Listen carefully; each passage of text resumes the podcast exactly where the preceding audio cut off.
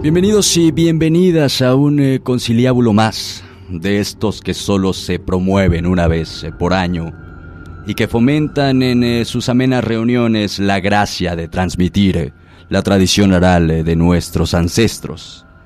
Esto es el baúl de las leyendas, una serie de emisiones en las que hacemos un homenaje a las tertulias que otrora nuestros antepasados mantenían alrededor de una hoguera este año, sin duda, las extremas restricciones que nos ha dejado la pandemia también han afectado a este programa. Pero tercos, ante los embates del virus, hemos eh, decidido seguir abriendo brecha en esta que ya es la sexta temporada del programa. Yo soy Tomás Ramírez Moreno y esta noche, junto a todos los presentes, abriremos este roído y viejo arcón para sacar de él las más bellas leyendas que nos contaban nuestros abuelos. Ha llegado la hora. Empecemos de una buena vez. Abramos el baúl.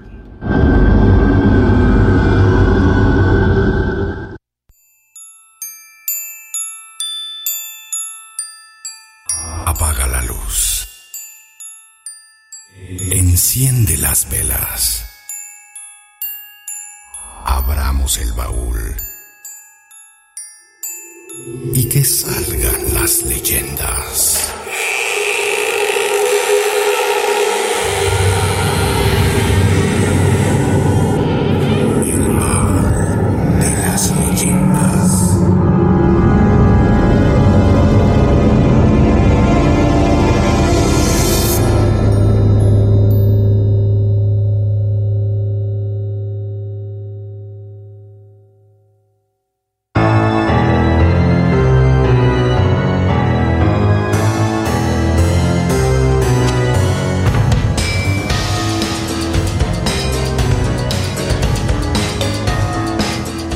Gracias por acompañarnos una noche más, eh, noche de leyenda, noche de tradición, noche de baúl, por supuesto, qué barbaridad, cómo extrañaba decir esto. Con todo el gusto y la emoción del mundo, quiero presentar a las almas errantes que me acompañan en este altar sonoro, lleno de velas, eh, fruta y por supuesto también copal.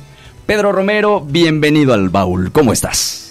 Buenas noches, bienvenidos ustedes. Gracias, Tomás, qué gusto saludarte en una emisión más de Baúl de las Leyendas, la temporada 2020. Por un momento pensé, pensamos todos que el virus nos iba a, distanciar, pero qué bueno que no fue así.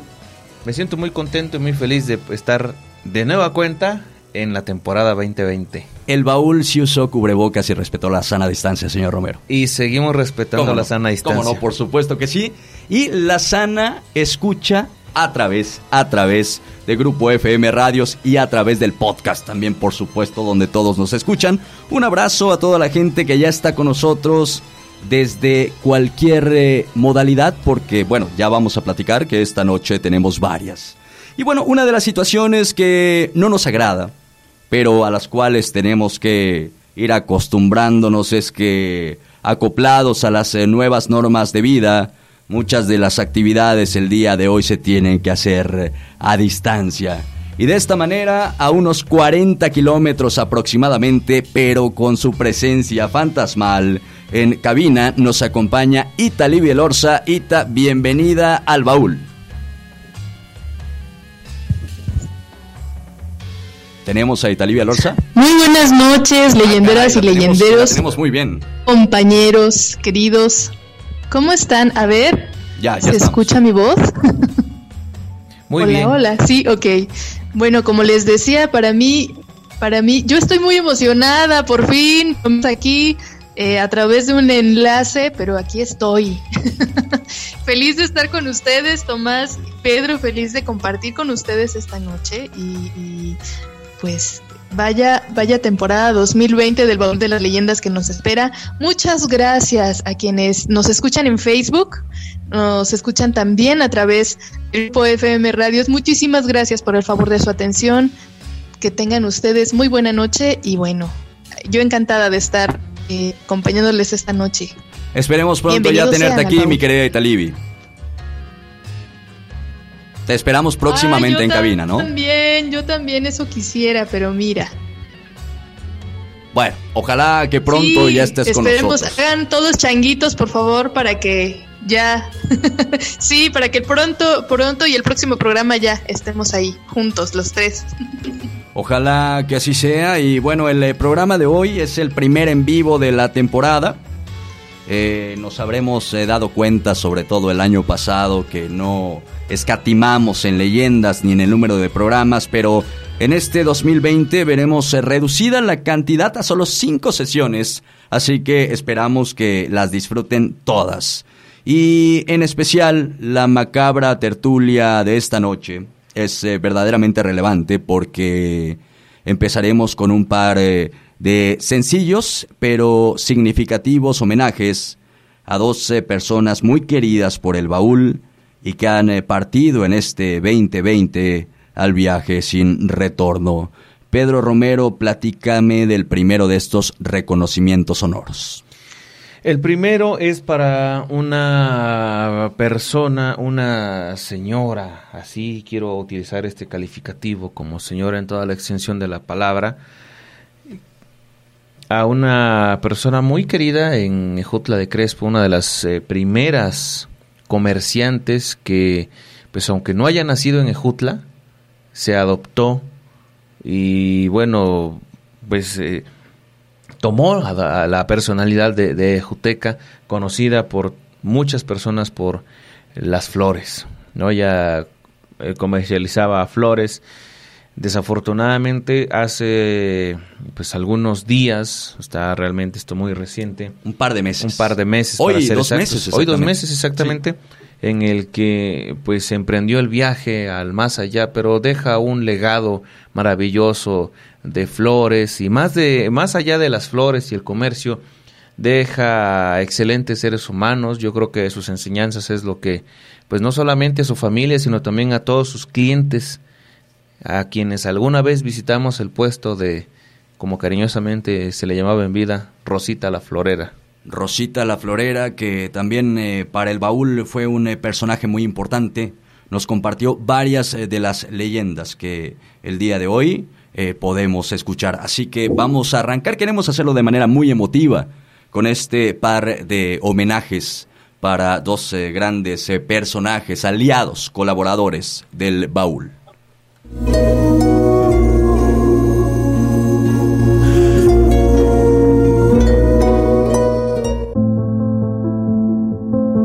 Rosalía Aguilar Campos nació un 22 de septiembre de 1922. Originaria de San Antonino Castillo Velasco, a los 18 años de edad dejó su tierra natal para irse a vivir con su esposo a Ejutla de Crespo. En 1945, y ya radicando en Ejutla, incursionó en la venta de flores, actividad por la que años más tarde ganaría el mote que le caracterizó gran parte de su vida, Doña Rosita la Florera. Con casi un siglo de vida, no abandonaba su puesto ubicado en el mercado J. Cloutier. La flor preferida de Doña Rosita era el crisantemo por su aroma y perfección. Según lo relata el escritor Arturo Barrita en su libro Personajes de mi Tierra 1, Rosita Aguilar decía, Nunca me quedé sentada a llorar mis desgracias, siempre me puse chingona y me levanté de todos mis problemas y enfermedades. Para el baúl de las leyendas compartió varios relatos, algunos incluso que hoy en día forman parte de las ficciones sonoras que caracterizan a este programa. La mayoría de sus narraciones fueron heredadas de sus ancestros en la comunidad de San Antonino Castillo Velasco, municipio ubicado en los valles centrales del estado de Oaxaca. A manera de homenaje y como un grato recuerdo, vamos a escuchar una de las tantas historias que doña Rosita le heredó al baúl. Fue esto que le voy a contar, es de 1928. Mi papá tenía un compadre que se llamaba Esteban, era de San Sebastián Ocotlán. Su esposa se llamaba Dolores, le decían Lola, y eran compadres con mi papá. Pues siempre iba a restaurarse y siempre iba a restaurarse. Cuando de repente fue la señora y dice, ¿qué no ha venido por aquí Esteban? No, le dijo mi papá, no ha venido mi compadre para nada. ¿Cómo? Dice, ya tiene 15 días que salió a buscar trabajo. y no lo encuentro, dice. Este, lloraba la señora. Le dijo mi papá, no se desespere, este comadre, vamos a informarnos a ver a dónde está. Pasó una semana, dos, así no se sabía nada del señor. Pero al poco tiempo cuando ya llegó el señor a la casa barbonzote y todo mechudo, y dice mi papá, compadre, qué milagro, porque hasta ahora, ay, compadre, dice, ya vengo a contarte lo que me pasó. Pero bueno, compadre, dice, bendito sea Dios que estás vivo. Sí, dice.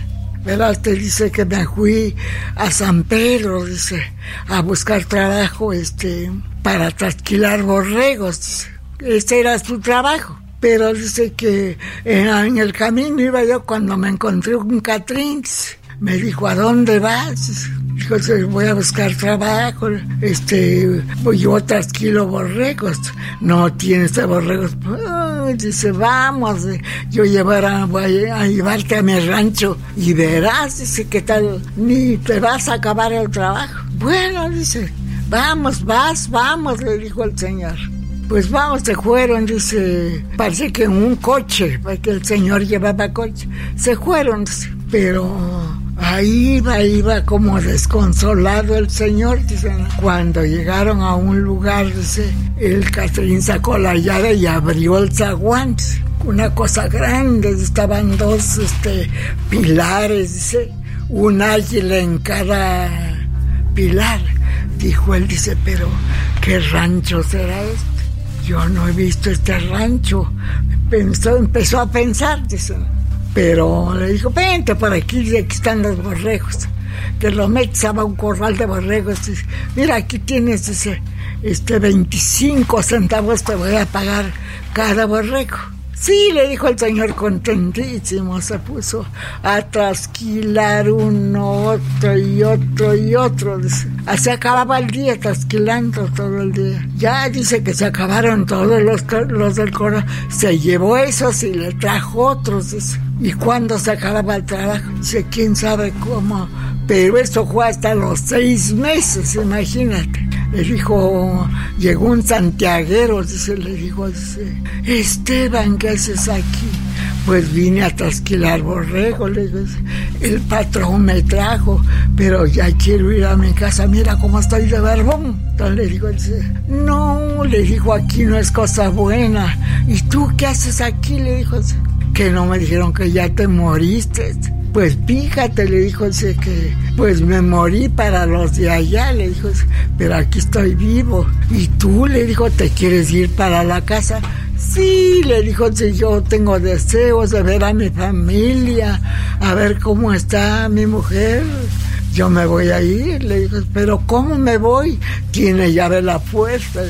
Yo te voy a sacar, le dijo de veras, sí, mañana, le dijo, a buena hora vengo y te saco, pero te pone listo, le dijo, porque mira, yo te voy a sacar, te voy a abrir una puerta, ¿dónde vas a salir? Sí. Al otro día se levantó con esas esperanzas, pero para esto, dice, no se acordaba de Dios, dice, que pasó ese día, dice, cuando ya llegó el hombre, órale, le dijo, pero ya, le dijo, arrancan a correrse para llegar a donde estaba una piedra grande, que el hombre que lo llevaba con facilidad volteó la piedra y este agachado se salió.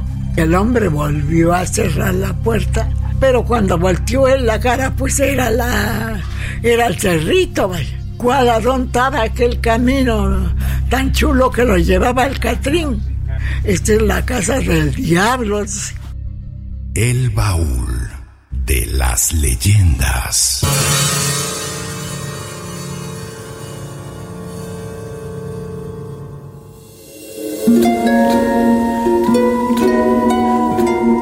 Fueron eh, muchas las historias que nos compartió doña Rosita Aguilar, conocida cariñosamente como Rosita la Florera. Y bueno, el día de hoy no queríamos eh, quedarnos sin realizar un eh, muy humilde, un muy pequeño homenaje sonoro, pero con todo el corazón y el agradecimiento a todas estas personas que durante tantos años, durante tantos tanto tiempo, tantas temporadas, estuvieron eh, nutriendo al baúl de las leyendas. Y bueno, también queremos hacer un segundo reconocimiento. Eh, esta noche tenemos otro reconocimiento y es para un leyendero muy activo, un recopilador de tradición oral y quien también nos dejó muchas leyendas, muchos libros e incluso varias grabaciones de viva voz. Italibi Elorza, hablemos de tu paisano, quien lamentablemente hace recientes días falleció. Un personaje también muy querido para nosotros, don Adán Carballido. Así es, Tomás, lamentable pérdida para, para Miahuatlán y para la comunidad leyendera en general, porque la verdad es que este señor eh, tenía una vasta sabiduría y y bueno, procedemos a este pequeño homenaje. De sencillo andar y vestir, supo retratar con palabras lo que su memoria capturó a través del tiempo. Dio voz a una época ya muy lejana para la vida contemporánea en Mehuatlán. De verbo ágil y sonrisa honesta, hizo del humo del cigarro su compañero inseparable. Era de sangre ligera, como decía la gente de antes, por eso caía bien a la primera. Hoy a manera de sencillo homenaje, queremos recordarlo como un amigo muy querido y especial para el baúl de las leyendas. Nos referimos al cronista miahuateco, Adán Carballido.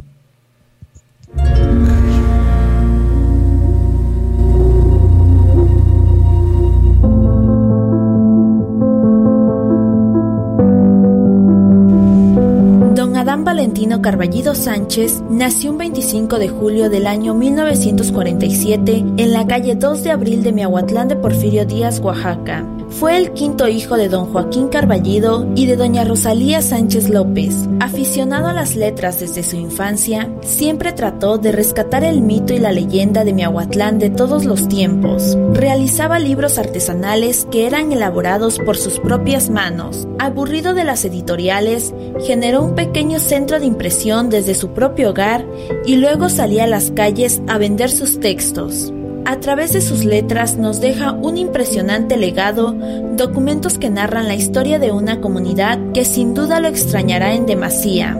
Para el baúl, don Adán compartió, narró y participó en el programa durante varias ocasiones. Recordemos a manera de homenaje una de las tantas historias que nos heredó. Este es el relato de don Pancho Hueso. Hasta siempre, querido Adán Carballido. Y allí fue donde Pancho Hueso de repente lo ven bailando solo. Bueno, no sacó a bailar a nadie, sino que empieza a llover y lo ven que estaba danzando, que estaba pues balseando, él solo. Y, lo llaman, pero él no hace caso. Y total que se pierde porque se va en el camino a, la pirámide, al, al Geche. Y este y él se y bueno y la gente pues como empezó a llover pues todos se retiran del lugar. Al día siguiente eh, unos señores que vivían en las cercanías de por ahí de, esos barrancos lo encuentran a, don Pancho Hueso pero ya no tenía un ojo y estaba todo lleno de espinas su, su cuerpo no donde se cayó al barranco. Eh, entonces ya lo llevan lo atienden y el relato de don Pancho Hueso fue el siguiente Dice que él vio a una mujer muy hermosa, vestida de blanco. Entonces, este, eh, dice que estuvo bailando con esa muchacha. Fue cuando precisamente lo vieron los demás que bailaba solo. Y este, y aquella mujer desprendía un aroma de, encantador, delicioso, ¿no? Y lo fue llevando, lo fue llevando bailando hacia la loma de donde está la pirámide, pues, de, eh, del Geche, de Geshdo y él no se acuerda en qué momento la, mujer se desprendió de su mano porque iban tomados de la mano y la, la, mujer aquella se esfumó en las sombras de la noche y él tuvo un sueño pesadísimo y cuando despertó pues ya no tenía un ojo y estaba pues todo golpeado, ¿no? De que había caído al barranco.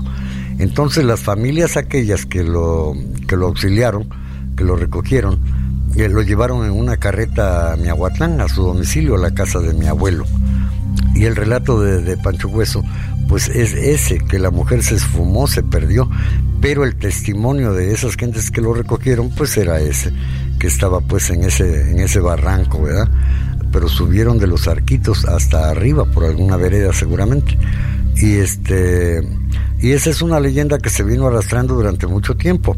Y se supone que la Matlacigua, pues eh, es una mujer que es una, un ser diabólico que castiga a los señores que, que toman mucho, ¿verdad? Que son trasnochadores. Y yo recuerdo a manera de broma cuando mi abuela le decía a mi padre que ya no tomara porque, eh, porque le iba a salir la matlacigua, ¿verdad? Entonces mi papá decía, mira, cuando tomo mi mujer ya no me hace caso. Así que si me encuentro la matlacigua me la llevo para mi cama, decía, ¿no? o sea, mi padre era un tanto escéptico, ¿no? Para esas cosas. Y, naturalmente, pues cada quien tiene su libertad de pensamiento, ¿verdad? Puede pensar lo que, lo que quiera. Yo soy muy respetuoso de las... Uh... El baúl de las leyendas.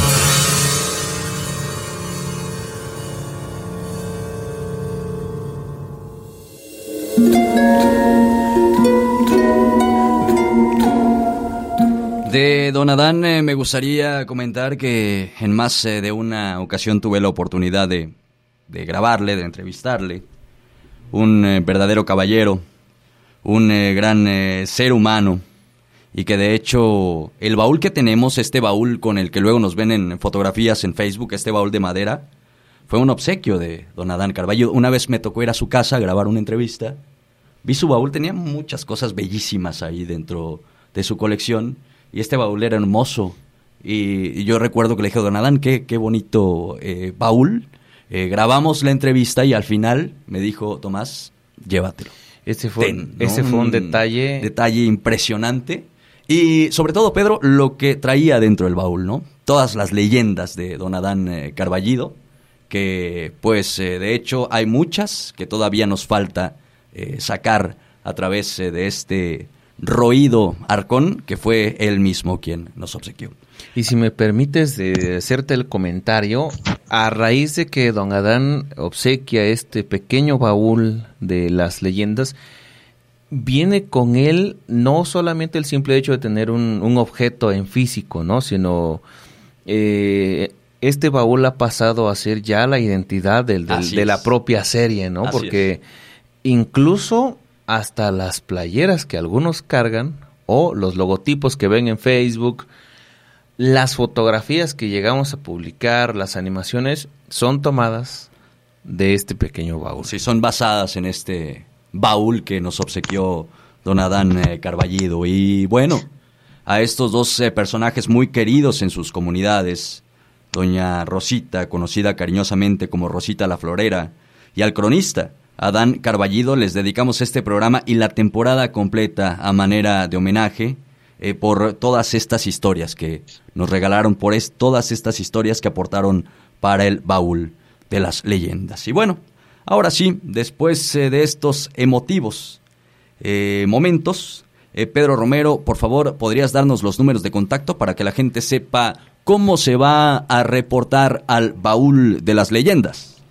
Por supuesto, la manera es muy sencilla. A estas alturas de la noche pueden comunicarse con nosotros vía WhatsApp al número 951 307 9141.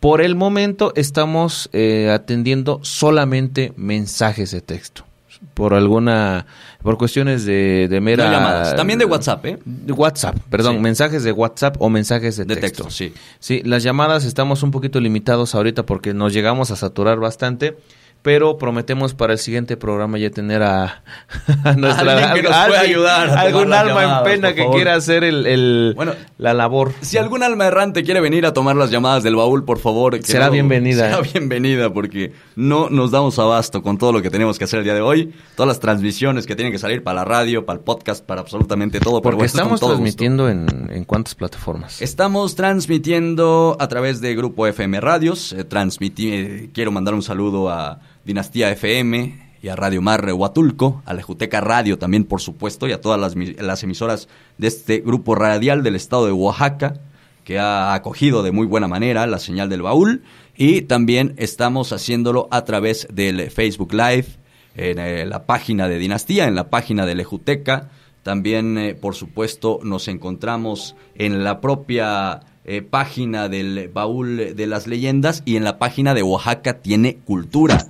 Le mandamos un saludo a Tony Palmer, quien también nos hace el gran favor de que podamos estar transmitiendo a través de esta página de Facebook. Ahí está la transmisión, mi querida Italibi. Esperemos que todo bien a través de las redes sociales y a través del Facebook, ¿no? Yo creo que muy bien, Tomás, porque estoy viendo que ya muchos están dejando sus likes, sus comentarios. Veo 111 personas que nos están siguiendo a través de la, de la transmisión en Facebook y les queremos pedir que si usted nos está viendo y escuchando, bueno, más bien escuchando, pues que nos deje ahí su, su, su like, ¿no? Porque pues también eso nos ayuda a, promocionar nuestro trabajo. También si les gusta, pues apóyenos a compartir con sus grupos favoritos eh, en Facebook. Y nada, pues queremos agradecer que estén con nosotros esos leyenderos y leyenderas de Hueso Colorado que nos dicen, ya los extrañábamos nosotros a ustedes también. Créanme que nosotros más, yo creo que nosotros más. Efectivamente, vaya que extrañábamos estar eh, dentro de este baúl. Y esta noche, pues bueno, vienen varias cosas muy importantes, vienen varias historias verdaderamente aterradoras.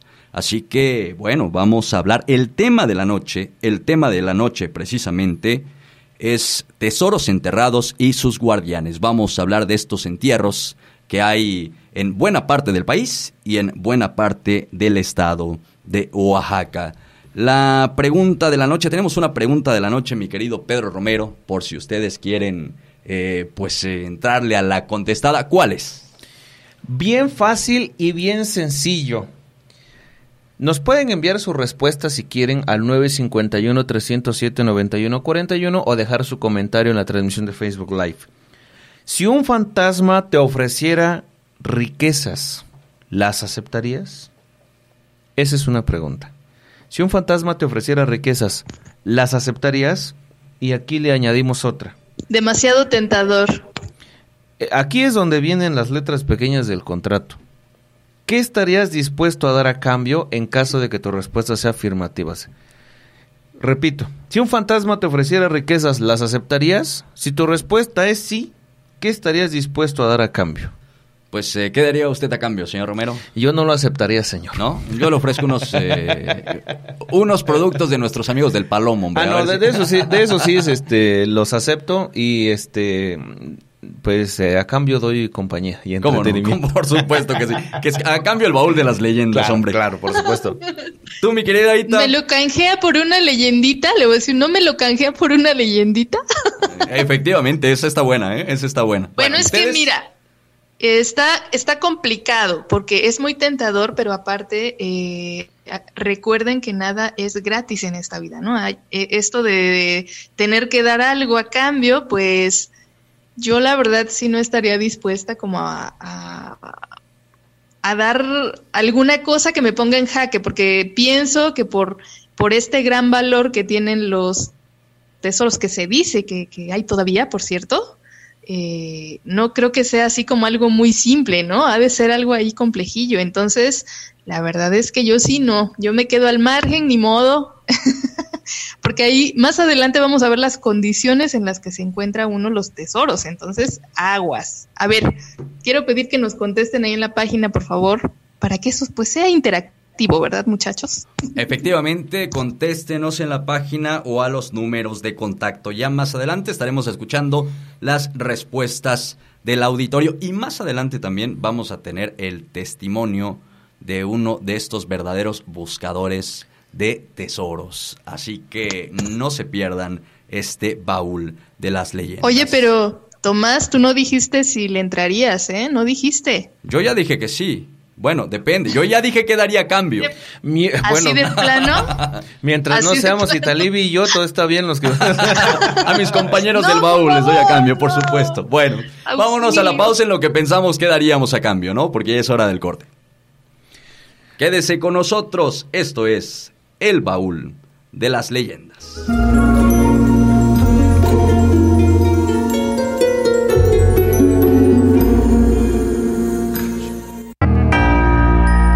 estamos de regreso en este en vivo desde el baúl de las leyendas y como ya adelantamos esta noche hablaremos sobre entierros, los eh, tesoros y sus eh, guardianes. Dicen que cuando hay un entierro se ven luces, lenguas eh, de fuego, espíritus que te indican a través de los sueños dónde están los tesoros regularmente, al menos en eh, Latinoamérica y en México, hallados en eh, vasijas de barro, aunque también he escuchado de barriles. En eh, algunos casos, por supuesto. Pero hay otro tipo de tesoros, algunos más antiguos de lo que nos imaginamos, y en los que a lo mejor no pensamos tanto cuando hablamos de entierros, pero que son igual o incluso hasta más valiosos. Me refiero a ídolos de piedra, artesanías, vasijas, todo aquel rastro que quedó de la época precolombina en nuestros territorios. Pedro, de esto también hablan mucho quienes se dedican a buscar eh, tesoros. Sí, efectivamente, hay muchos. Y es que alrededor de la búsqueda de los tesoros siempre existen como que muchas vertientes, hay muchos mitos, hay muchas razones muy obvias que ya entrando en materia y entrando al estudio profundo acerca de por qué es que hay tesoros enterrados, hay muchas historias al respecto.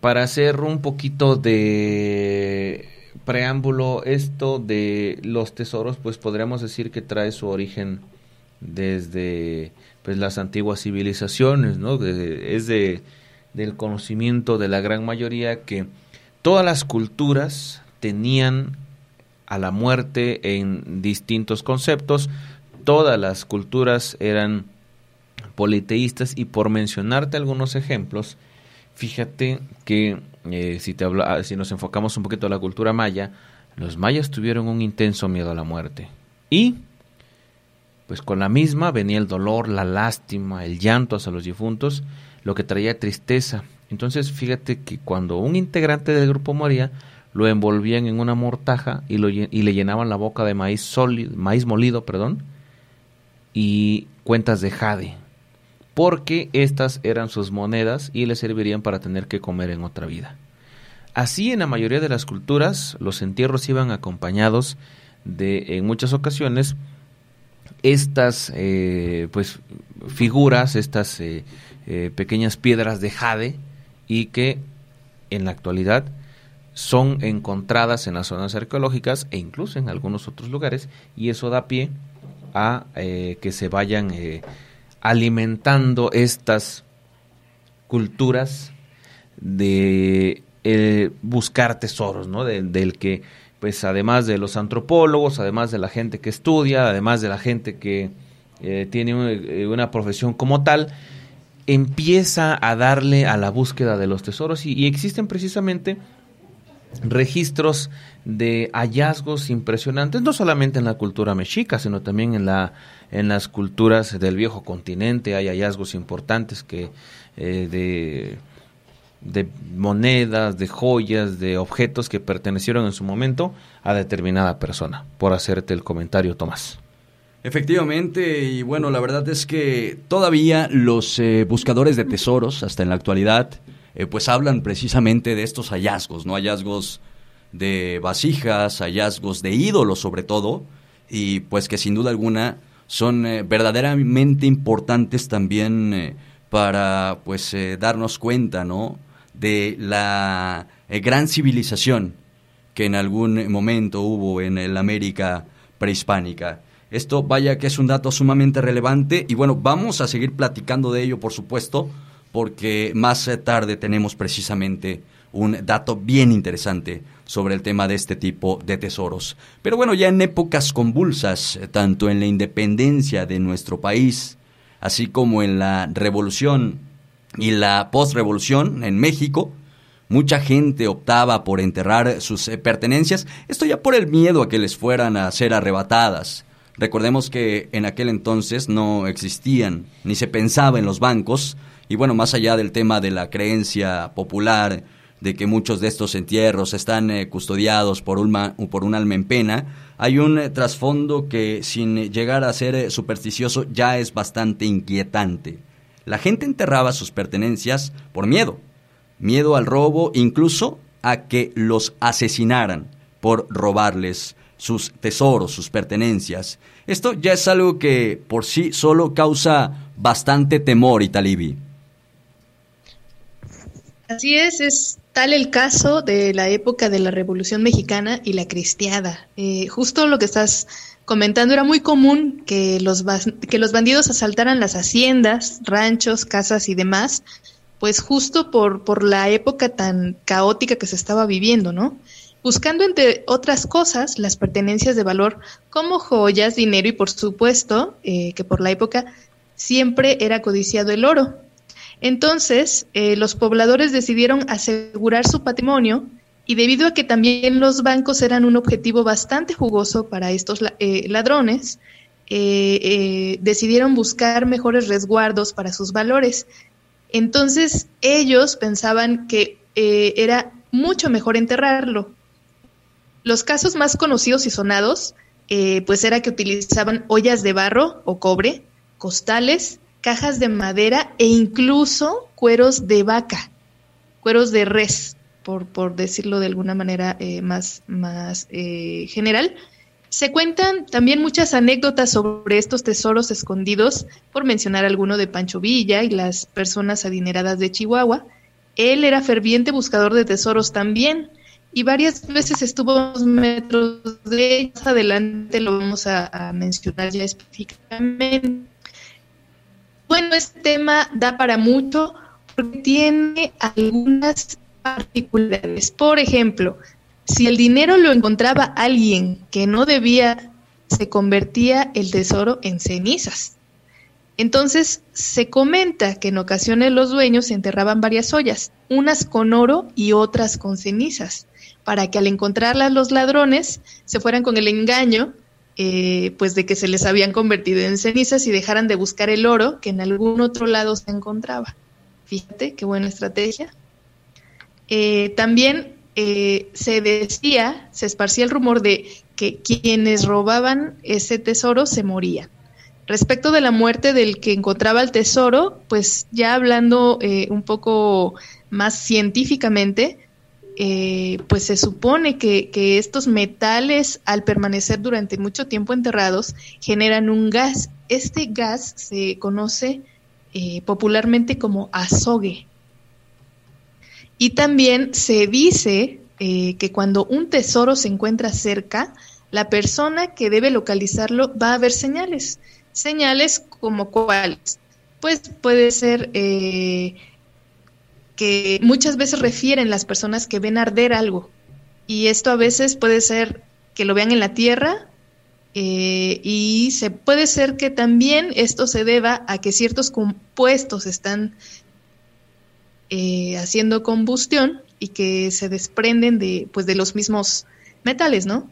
Eh, y bueno, a, a partir de esto es que muchos, muchos de la generación que siguió, pues fueron los, los afortunados en encontrar estos tesoros sin proponérselo, porque muchas de las personas que dejaban estos, estos tesoros, estos, estas monedas de oro, ya no regresaban por, por la eh, precariedad de la situación, ¿no? Muchas veces no sabían si iban a, volver a ver ese tesoro, sin embargo, se aseguraban de enterrarlo muy bien. Y hoy en día eh, todavía se conocen muchas historias que tienen que ver con eh, pues este tipo de hallazgos, ¿no? Hay, por ejemplo, ay, perdón, hay una, hay una historia muy, muy, eh, muy específica de Yautepec que si ustedes me permiten más adelante la compartiré si es que hay, hay, tiempo eh, y tiene que ver justamente con esta época del, de que mencionábamos aquí anteriormente, ¿no? La cristiada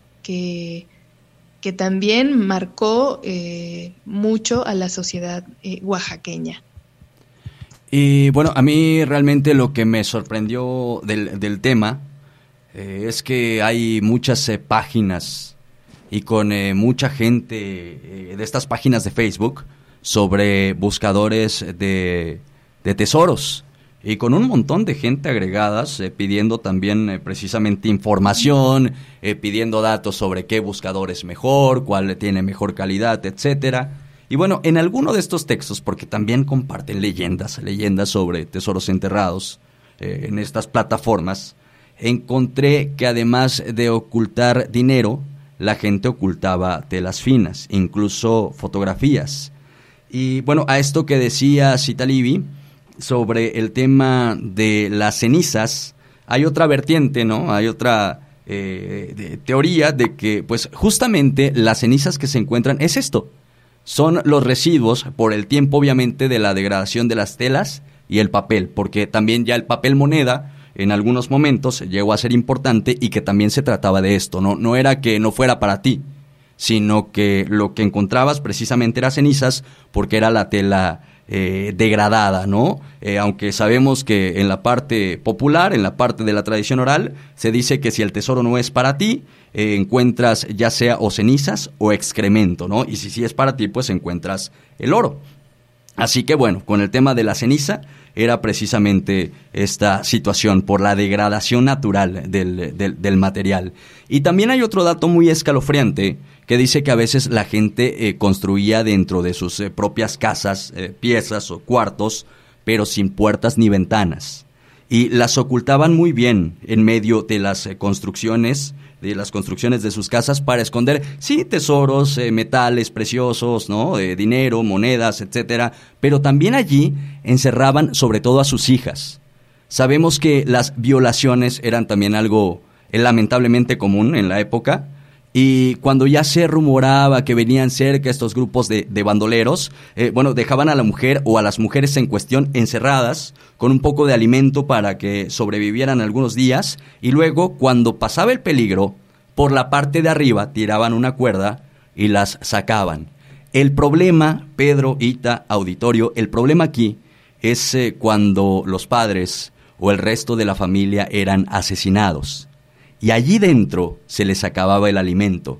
Se dice que muchas mujeres murieron de inanición esperando ser rescatadas. De esto no tengo una fuente precisa, eh, o algún documento, pero sí me tocó leerlo tal cual en un texto que se comparte precisamente en estas páginas de buscadores de tesoros y leyendas a través de internet. Y la verdad es que a mí me dejó horrorizado, ¿no? Nada más el pensar en ello.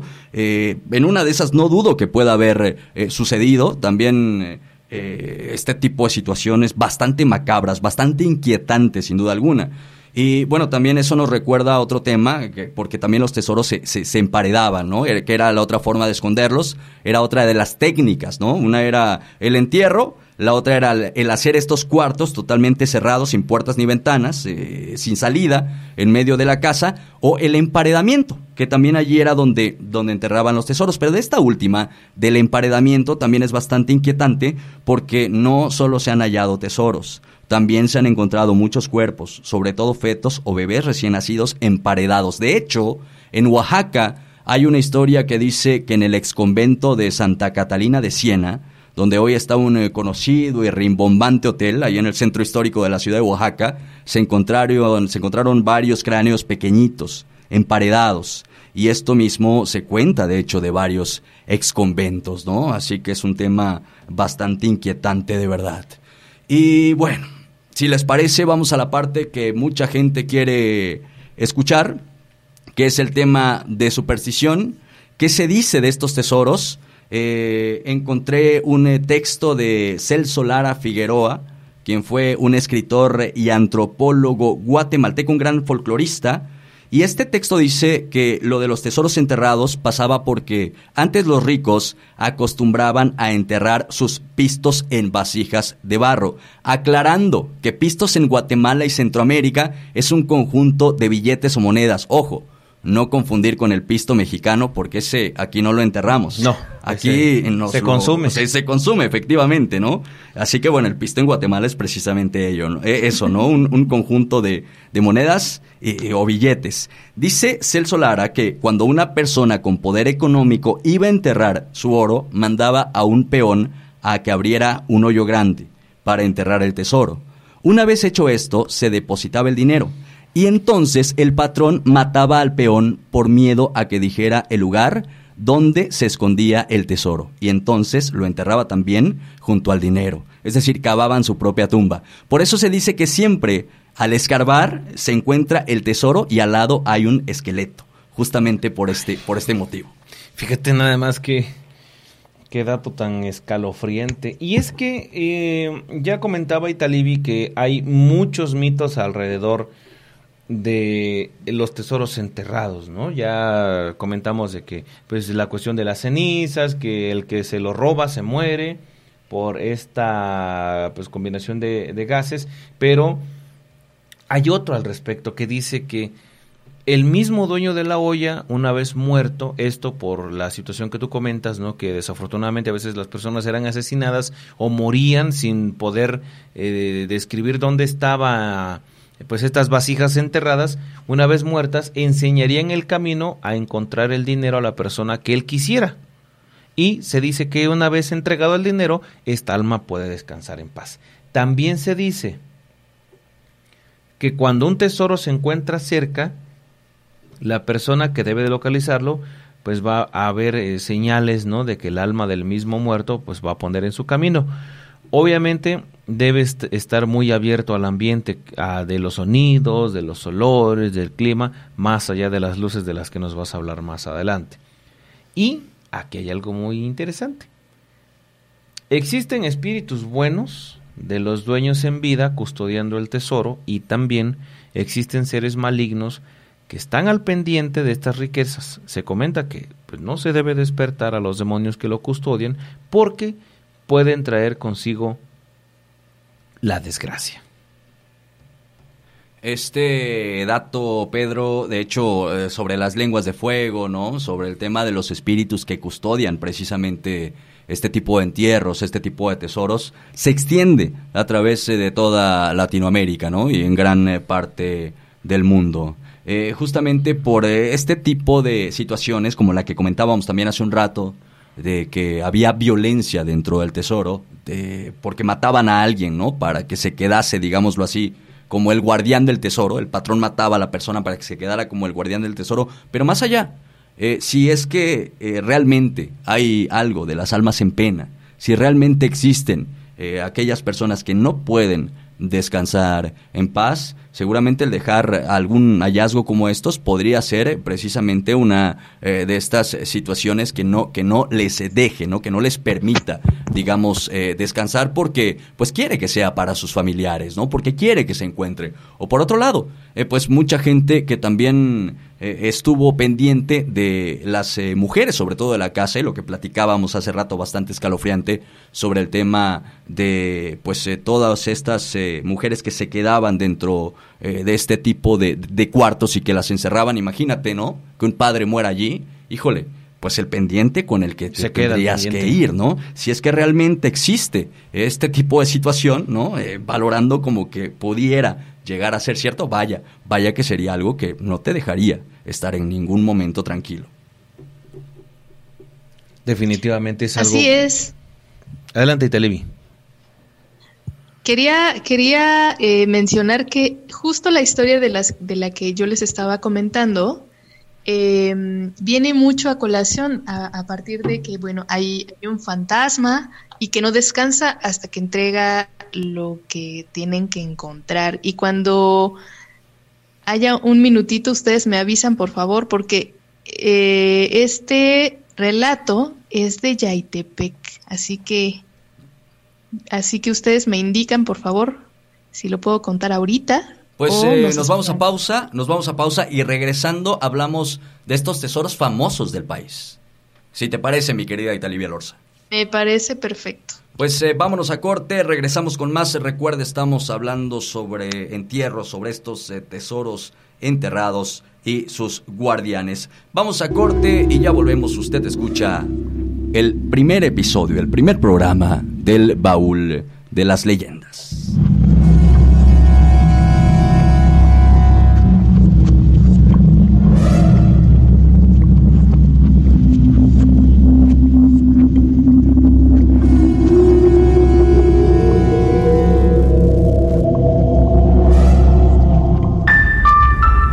adelante, en el baúl de las leyendas.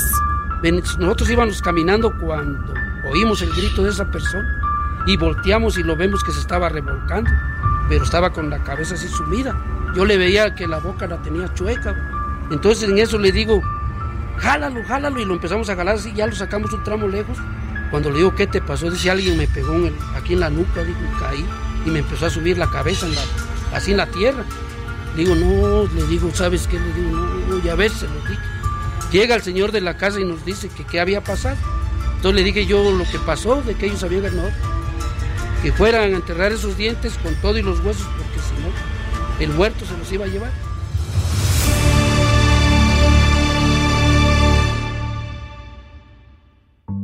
El hombre tomó un trago de tequila. Mientras hacía gestos, notó que un muchacho muy joven lo observaba. El hombre dio un segundo sorbo, sin dejar de sentir la mirada del chico. Finalmente, un poco irritado y casi con un gruñido le preguntó, ¿Quieres un poco? El muchacho se acercó rápidamente, con una sonrisa que parecía infantil. Gracias, señor. Es que a mí no me pusieron ofrenda. Descuida, en la mía también tengo mezcal. Y esa noche, entre velas y cempasúchil, ambos muertos se emborracharon. Un microrrelato de cuentos para monstruos de Santiago Pedraza.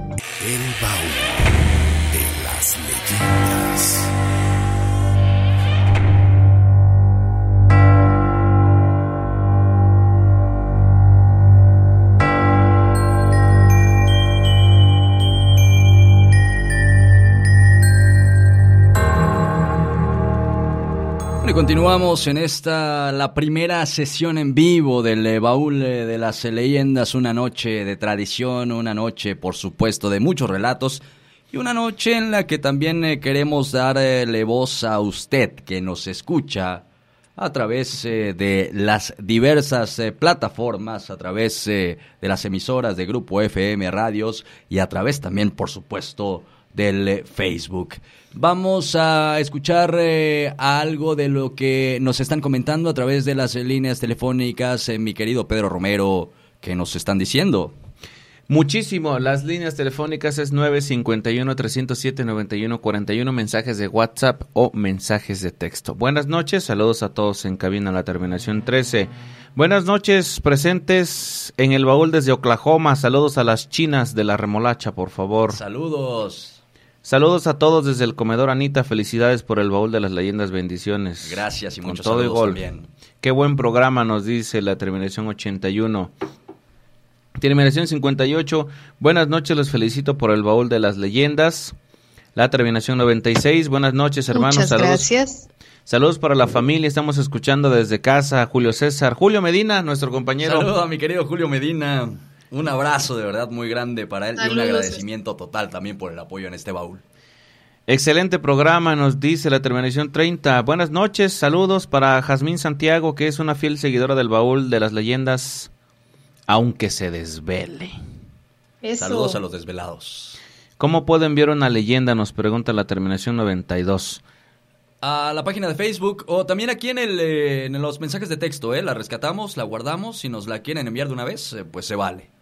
Si él te le ofrece, no pide nada, dice la terminación 44. No pide nada a cambio. Si él te lo ofrece, no, no tiene por qué pedir nada. Y si tú vas y lo agarras, allí Ahí sí, ¿no? problema. No aceptaría porque pediría el alma de un ser querido. Recuerde que la pregunta de la noche es esa, ¿no? Eh, si aceptarías el eh, tesoro de un espíritu, uno de estos entierros que dice la tradición oral que hay, ¿no? Eh, este tipo de tesoros enterrados y que son custodiados por almas en pena, según lo cuenta la leyenda, si usted lo aceptaría o no, y si lo aceptaría en caso de que sí, ¿qué estaría dispuesto a dar a cambio? Es la pregunta de la noche. Yo sí aceptaría y le ofrezco un novenario de misas con algunas caritas de, de sonrisa a la terminación 27.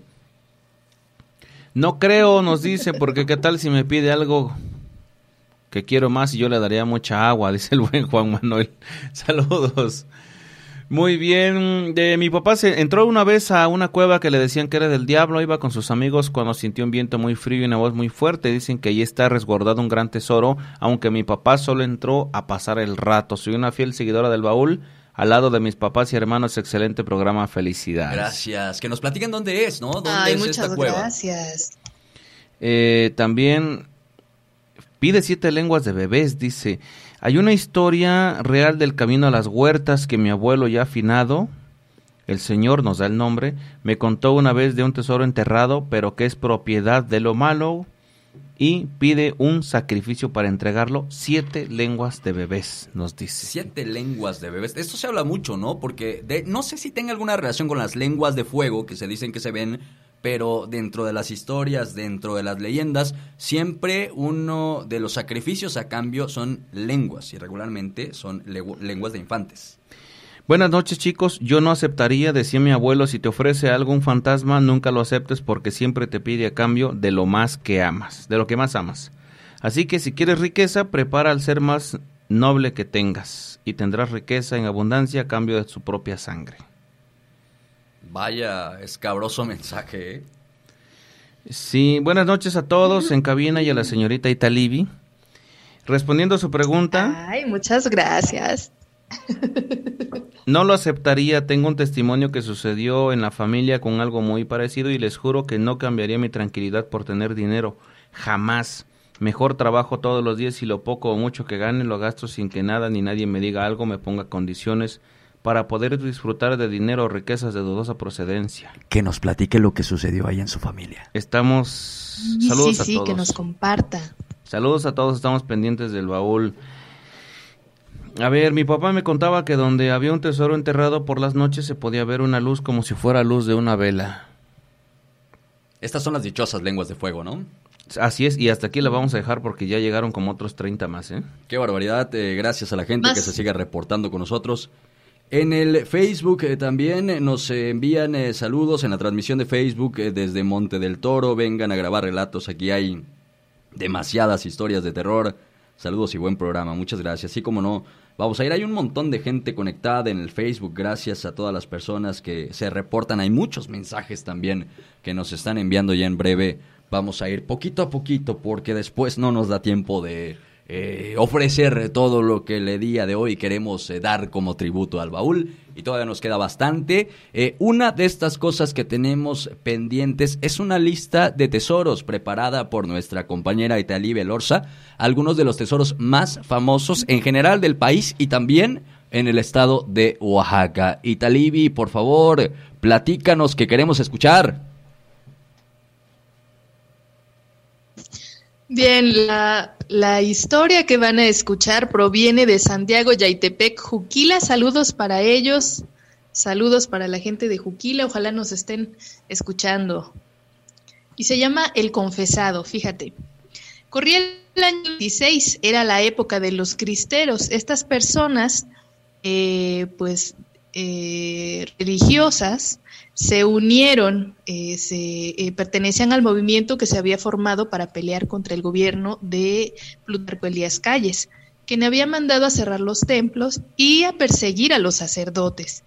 Así que no tuvieron los sacerdotes más remedio que abandonar sus iglesias, confiándolas a la población.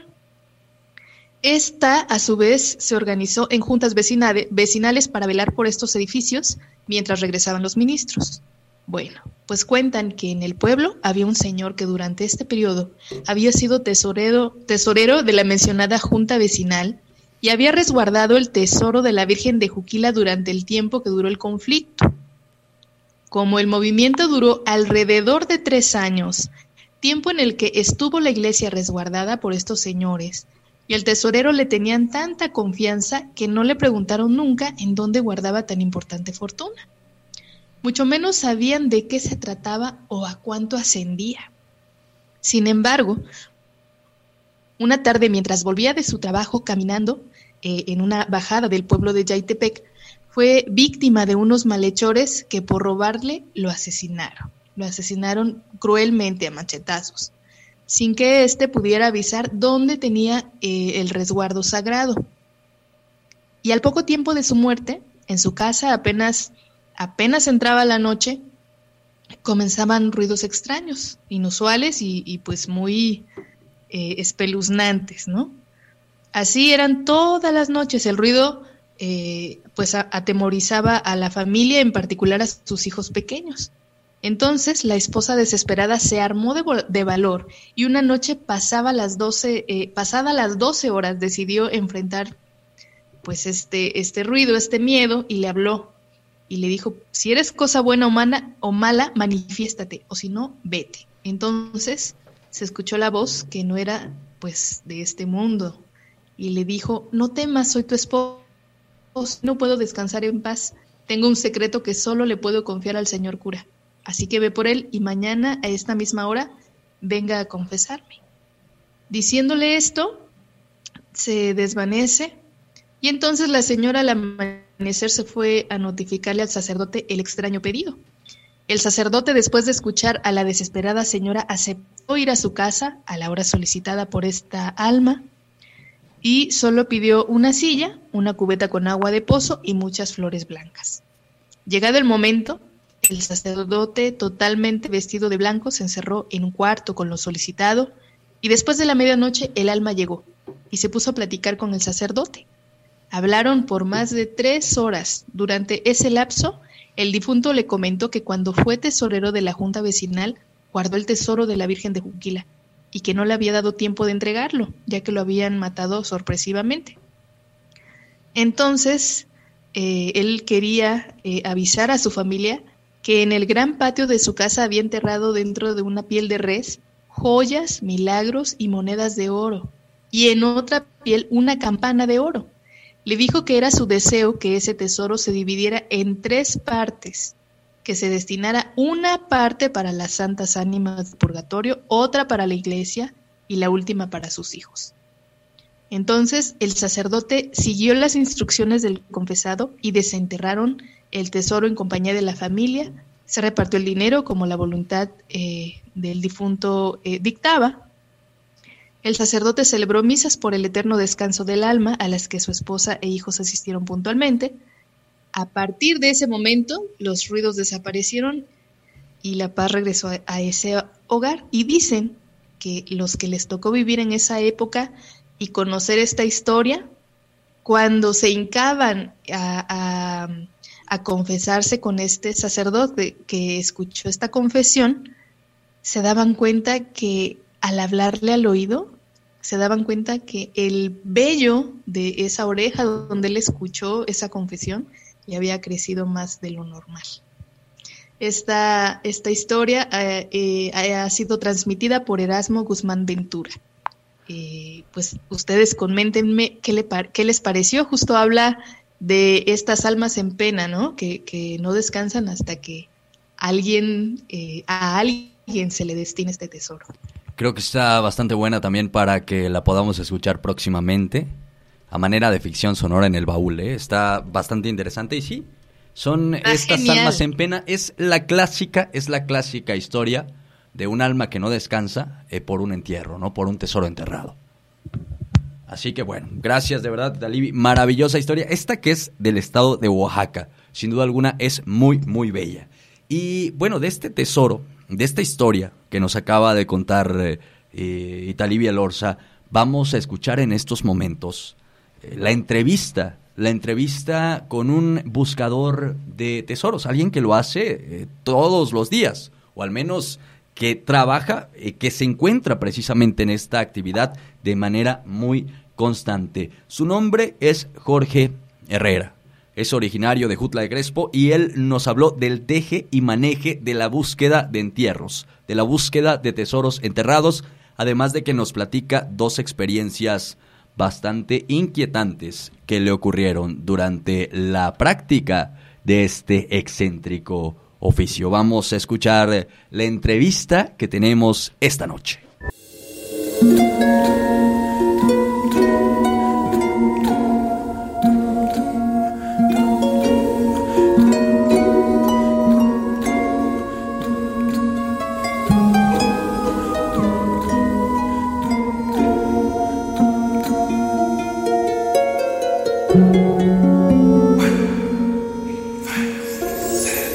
Gracias por atender esta charla con el baúl de las leyendas. Y pues eh, queremos que nos diga su nombre, sabemos que se dedica a buscar tesoros enterrados y pues por ello también eh, que nos eh, platique cómo es este oficio, cómo es esta práctica de la búsqueda de tesoros. Mi nombre es Jorge Herrera Elorza. Pues mi trabajo es, eh, a veces es, es, difícil, a veces es fácil, según el lugar donde me lleven a, a buscar. Este, lo hago y, y, pues si es difícil, pues a veces hay un poquito de trabajo porque hay que subir cerros o ir a buscar fincas porque quedan un poco retiradas. Para buscar tengo platos que van para al, a un poquito arribita de la tierra y tengo radares para detectar la, el metal según el metal que tenga. He tenido muchas experiencias porque aparte de que me he dedicado acá, acá en los pueblitos de acá de Jutla, he salido muy lejos para lo que es Lopochutla, Puerto Ángel, Puerto Escondido, Río Grande, Pinotepa, Juquila, La Chao, todo para esta parte de acá, de los, saliendo de, de este lado de Miahuatlán para arriba, todos esos lados he ido para allá en busca de todo eso. Me pagan, hay veces me pagan o hay veces escarbamos. Hemos sacado a veces 40, 50 monedas y nos las repartimos dentro de tres, dentro de dos. Ajá. Pero pura plata, no hemos encontrado todavía uno que sea oro.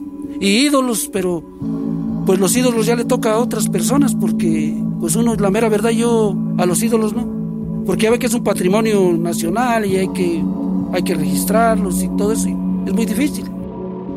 Cuentan que los eh, gases de los tesoros, que los gases de los metales suelen ser eh, peligrosos. ¿Qué herramientas utilizan para protegerse? Pues son cosas de que, que tiene uno que tener cuidado. La misma, las mismas compañías que le venden las, los detectores le dicen qué, qué tiene usted que ocupar para poder sacarlo. Tenemos caretas que tapan toda la cara. Tenemos, este, tenemos los tanquecitos de gas para, para no recibir el, el veneno. Sí, pero es malo. lo que es de, sacar un tesoro es malo. Mucha gente se ha muerto de eso. Pues el, eh, principalmente cuando nosotros sabemos que cuando el gas del dinero es entre azulito y blanco, es bueno. Pero cuando ya cambia de color, que ya viene siendo medio rojizo y todo, eh, son gases que, que tiene la tierra por el mineral que contiene la tierra, pues.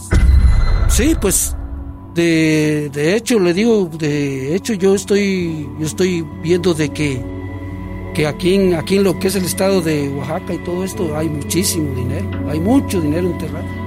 Hay, hay fincas que están completamente, que tienen mucho dinero, tienen mucho, hay mucho, pues mucho dinero, oro y plata. El lugar donde es efectivo para encontrar oro y que hay mucho oro es en Cuatecas.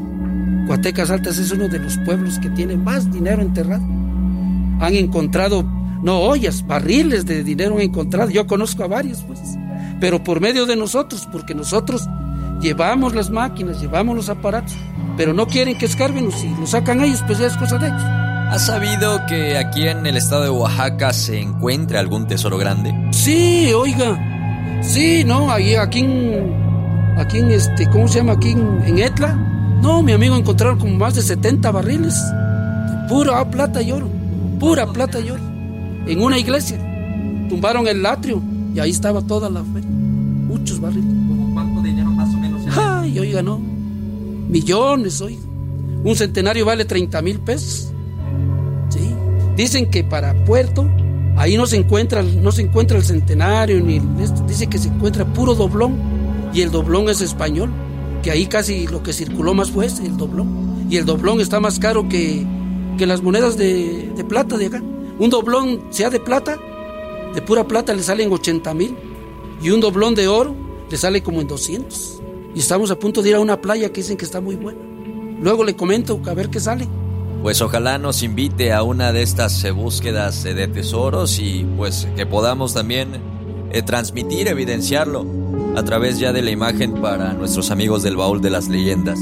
Oiga, don Jorge, también me gustaría preguntarle hay mucha gente que cuenta, que dice que en esta búsqueda de tesoros también hay muchas leyendas, hay muchas historias, supersticiones, incluso a usted le ha ocurrido algo particular, algo eh, podríamos llamar eh, sobrenatural.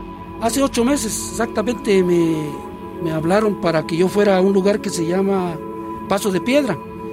Ese me, me habló mi hermano Daniel que le habían dicho que, que querían pues que no me iban, no iba a ir a sacar nada, nada más que me iban a, a pagar por ir a sacar. Fuimos, eh, ahí conocí al pescador que nos iba a llevar a ese pueblo que se llama Paso de Piedra. Está por ahí por rumbo a Santo Domingo. Ahí fue donde yo sí empecé a creer que, que hay cosas que sí son sobrenaturales. Me tocó ver este a una persona que, que le, le fue mal, pues le fue muy mal. Nos llegamos a la casa de esa persona, de ese señor, y nos empezó a platicar la historia que que tenía un nietecito que le, gustaba mucho ir a jugar a un guayabal que estaba un poquito retirado, como unos 50 metros de su casa. Pero un día llegaron sus, sus primitos de él y le dijeron al señor que el niño no se quería venir de ahí de la piedra donde estaba sentado. Fue el señor y le dijo, vámonos, ¿qué estás haciendo acá? Y lo sacudía y lo sacudía y el niñito no le contestaba. Pues se fue dando cuenta el señor que el niñito había perdido el habla, se había vuelto mudo. Entonces, este, para eso me había llevado a mí el señor para ver ¿Qué, estaba allí cerca de ese guayabal? Llegó ese pescador y el, señor que nos llevó, el que iba manejando. Fuimos a chequear y marcaron las máquinas y todo. Empezamos a sacar la tierra. Duro y duro, ya, ya llevábamos como un metro y le digo, no, nada más, otros 80 centímetros. Ya llegando a los 80 centímetros me dice, oye, ¿sabes qué? Que aquí están unos huesos de un, de un difunto. Los huesos y el esqueleto como que dice estaba boca abajo. Entonces dijo uno de ellos, dice, mira, dice, aquí está, le digo, no, le digo, sácalos con cuidado y échalos en esta bolsa. Empezamos a echar los huesos y todo. Cuando ya estábamos echándolo, ya echamos los huesos, me dice él, y la cabeza, le digo, oyes de veras, deja ver, meter la máquina, sí. Metí la máquina y empezó a pitar. Y dice, aquí está. Le digo, sácala con cuidado. Y también está boca abajo. Sácala. Y entonces ya la sacó y la echó en la bolsa. Metí la máquina y ya no pitó. Le digo, oye, ya no pita. Me dice él, métesela a la bolsa. Se la pongo a la bolsa y empieza a pitar. Le voy a ver, sácala. Saca el cráneo. Y lo saca y lo voltea. No, tenía todo, todo de oro. Y dijeron ellos, mira, hay que quitárselo. Le digo, no, le digo, no se los quiten, déjenlo. Eso no es de nosotros. Le digo, eso ya déjenlo. Porque ustedes no saben ni cómo murió esta persona, ni nada. No, dice, nosotros nos los vamos a llevar. Si tú no quieres, pues no, no te vamos a dar nada. Le digo, ahora pues le quitaron los dientes, tenían todos de oro. Se los quitaron, le digo, echen la bolsa. Entonces el señor de lejos nos llama y nos dice, vénganse a comer. Entonces le digo, vamos a comer y ahorita venimos a tapar el hoyo. Y ahí venimos cuando de repente dice uno de los, el, que era de ahí de puerto, nos dice, oye, se me olvidaron mis lentes ahí en la piedra. Pues voy a traerlos. O le digo, déjalos al cabo que vamos a regresar. No, porque se los van a llevar. Fuimos cuando él regresó, nosotros íbamos caminando cuando oímos el grito de esa persona y volteamos y lo vemos que se estaba revolcando, pero estaba con la cabeza así sumida. Y llegamos y lo empezamos a mover y mira que yo le veía que la boca la tenía chueca. Entonces en eso le digo, jálalo, jálalo y lo empezamos a jalar así, ya lo sacamos un tramo lejos, se empezó a tranquilizar. Cuando le digo, ¿qué te pasó? Dice, alguien me pegó aquí en la nuca, dijo, y caí. Y me empezó a subir la cabeza así en la tierra. Le digo, no, le digo, ¿sabes qué? Le digo, no, ya ves, se los dije. Llega el señor de la casa y nos dice que fueran a enterrar esos dientes con todo y los huesos, porque si no, el muerto se los iba a llevar. Y entonces pasó de que cuando llegamos a la casa el otro se metió al cuarto porque se sentía mal y cuando entramos a verlo, tú, tenía los calenturones y todo. Entonces digo el señor, si no se van de acá, se los va a llevar el muerto. Vayan a tapar eso, tápenlo y váyanse. Entonces fuimos y taparon, ya taparon todo, echaron la tierra y todo. Y ya nos vamos, ya ni comimos ni nada. Vámonos, vamos. Nos venimos para Puerto, pero el, el es el, que nos llevó ahí ya iba malo. Iba bien malo. Pasaron como seis meses cuando un día me encontré, platiqué con mi hermano y me dijo mi hermano que, que se había vuelto loco y que vendió la lancha, vendió la casa y todo, y se perdió. Jamás y nunca volvieron a saber de él. Y esa es, esa es una cosa que a mí me tocó vivirla nadie que me diga que es un cuento. No, yo lo vi, yo lo vi, yo lo viví. Es impresionante lo que nos acaba de platicar. Yo creo que todos estaremos eh, verdaderamente boquiabiertos. Eh, y oiga, bueno, aprovechando también hay otra historia que quisiera me compartiera, algo de lo cual me hablaba hace un rato antes de empezar a grabar, que le sucedió en el municipio de Taniche, Jutla. ¿Me podrá platicar al respecto? Pues fíjese que a mí la señora me, mandó, vino acá a la casa, me, me recomendaron con, con, ella. Dijo la señora que habían dicho que yo para buscar era muy bueno y que si podía ir a su casa, entonces yo le platiqué sobre de qué vamos a ir a buscar. Y me dijo, no, mire, dice, es que ya vino el maestro Pedro, uno que vive acá en Ejutla. Ya vino a buscar con otros, dice, y no encontraron lo que nosotros queremos encontrar. Entonces le dije yo, ¿qué es lo que andan buscando? Dicen que aquí enterraron una niña en la cocina donde vivo, dijo. Está enterrada una niña. Y ahora, dice, nos está molestando mucho. Dice, mire, como unos 20 metros estaba su casa de ella, donde está su cuarto. Y me dice, mire, dice, aquí estamos sentados viendo la tele y agarran y nos botan piedras y nos pegan en la espalda. Y un día me desesperé, dice la señora, y se levanta corriendo y se viga por la ventana. Dice que vio clarito cómo corrió una niñita y se fue y se metió en la cocina. Y se armó de valor ella y su esposo y fueron a ver, dice, nada. Pasó el tiempo, mi hijo, dice, entró un día a la cocina, ya mi hijo está grande, tiene 42 años, creo me dijo.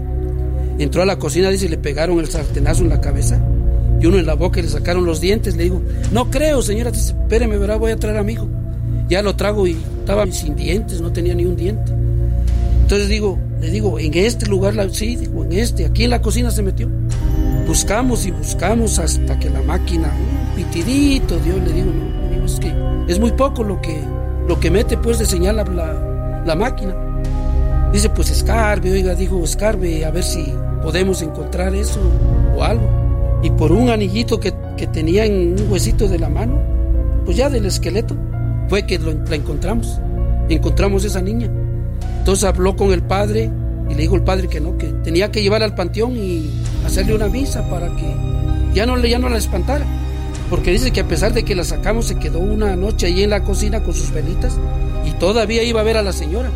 La molestaba, le digo, ¿no era familiar de usted o algo? Digo la señora, no. Nosotros tiene muy poco que compramos esta casa. Le digo, pues hagan lo que tengan que hacer. Le digo, yo hasta aquí los pude ayudar. Y entonces me volvió a decir la señora, ¿cuánto le debo? Le digo, no. No porque no fue cosa de buscar dinero, le digo, nada más. A lo mejor hasta, un, hasta uno se siente bien de haber encontrado los huesitos. Y esa historia pasó aquí en Taniche. De esa tiene un año. Y de testigo está el maestro, el maestro Pedro.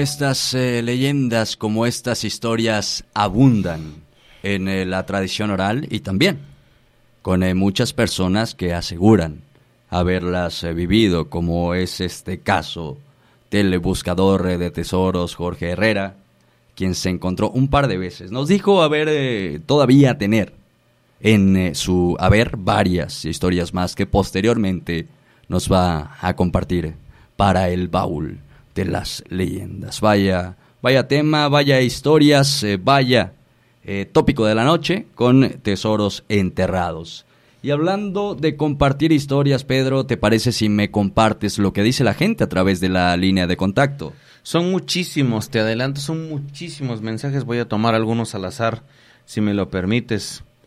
Eh, buenas noches. Dicen que por el Egomocho hay un ser extraño que ofrece varios barriles de oro y los da a cambio de unas lenguas, creo que siete lenguas de cristiano. Y les dejo ese dato. Que tengan buena noche, un abrazo, hasta luego. Muy bien. Saludos a los, los escuchamos eh, en San Miguel todos los programas. Saludos a Julio, Heriber, Vianey, Elian y María del Carmen. Correcto. Saludos hasta California también nos escriben. Saludos a la familia García Herrera de la Beni, que como, año estamos, como cada año estamos pendientes del baúl. Yo no aceptaría porque dicen que pide la lengua de un bebé, pero que tú se la cortes. Saludos desde la calzada del Panteón. Saludos. Y también dice saludos desde la Ciudad de México para la familia López. Una historia de la Matlacigua que se llevó a mi abuelo, que era rezador de la iglesia y se dio cuenta que era la Matlacigua porque vio las patas de gallo de una mujer muy bonita y él se puso a rezar para romper el hechizo. Ya es finado mi abuelo. tenemos un mar de mensajes, te lo juro, es un mar. Tan bonitas las historias de los abuelos. ¿Cómo no? Como siempre, mi querida Sí, queremos mandar también saludos. Perdón, queremos mandar también saludos rapidísimo a quienes nos escriben a través de la página en Facebook, a José Miguel Mendieta Hernández, a Isaías López Luis, Bella Mar Pacheco, Maestra Hasi Mijangos, un abrazo para Julisa Ordaz, a también a Filiberto Víctor Jiménez que nos deja sus reacciones y sus mensajitos. No voy a leer mensaje porque si no, no acabamos, ¿ok? No, no se sientan mal, por favor. Síganos comentando. Si hay más tiempo, adelante, vamos a mencionar eh, los que sí están o no dispuestos a aceptar los tesoros a, a partir de un, trato, ¿no? Oaxaquito, Alberto Santiago, Pablo Santiago, Gerson Hernández, a, Rumi, Ana, un besote para ti, Siria Hernández Medina, a Natalia Elizabeth y también a Irma Barrita, también por supuesto a, Eric Barrita, a Almita Lara Díaz, a Sare Guri, a Irma Yadira Altamirano. ¡Wow! Tenemos muchísima gente conectada, qué gusto. Xochitl Mariana, Tali Guri, Manuel Altamirano, Stephanie López, Elizabeth Salgado. Muy buenas noches, muchas gracias por seguirnos, por comentarnos y por supuesto por dejarnos una reacción, una manita arriba, un corazoncito, lo que ustedes más gusten. Muchas gracias. A Liliana Pacheco también.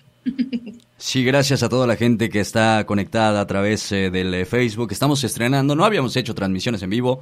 Este es el primer año y bueno, la reacción de la gente es verdaderamente avasalladora. Muchas gracias, de verdad.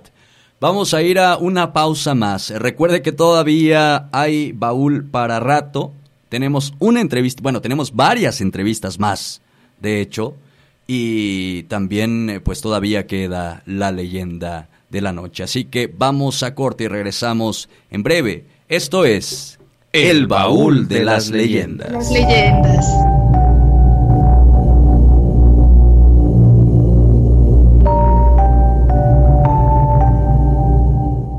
Mario llegó borracho a casa de su familia tambaleándose, tirando cosas y buscando guerra, como era su costumbre.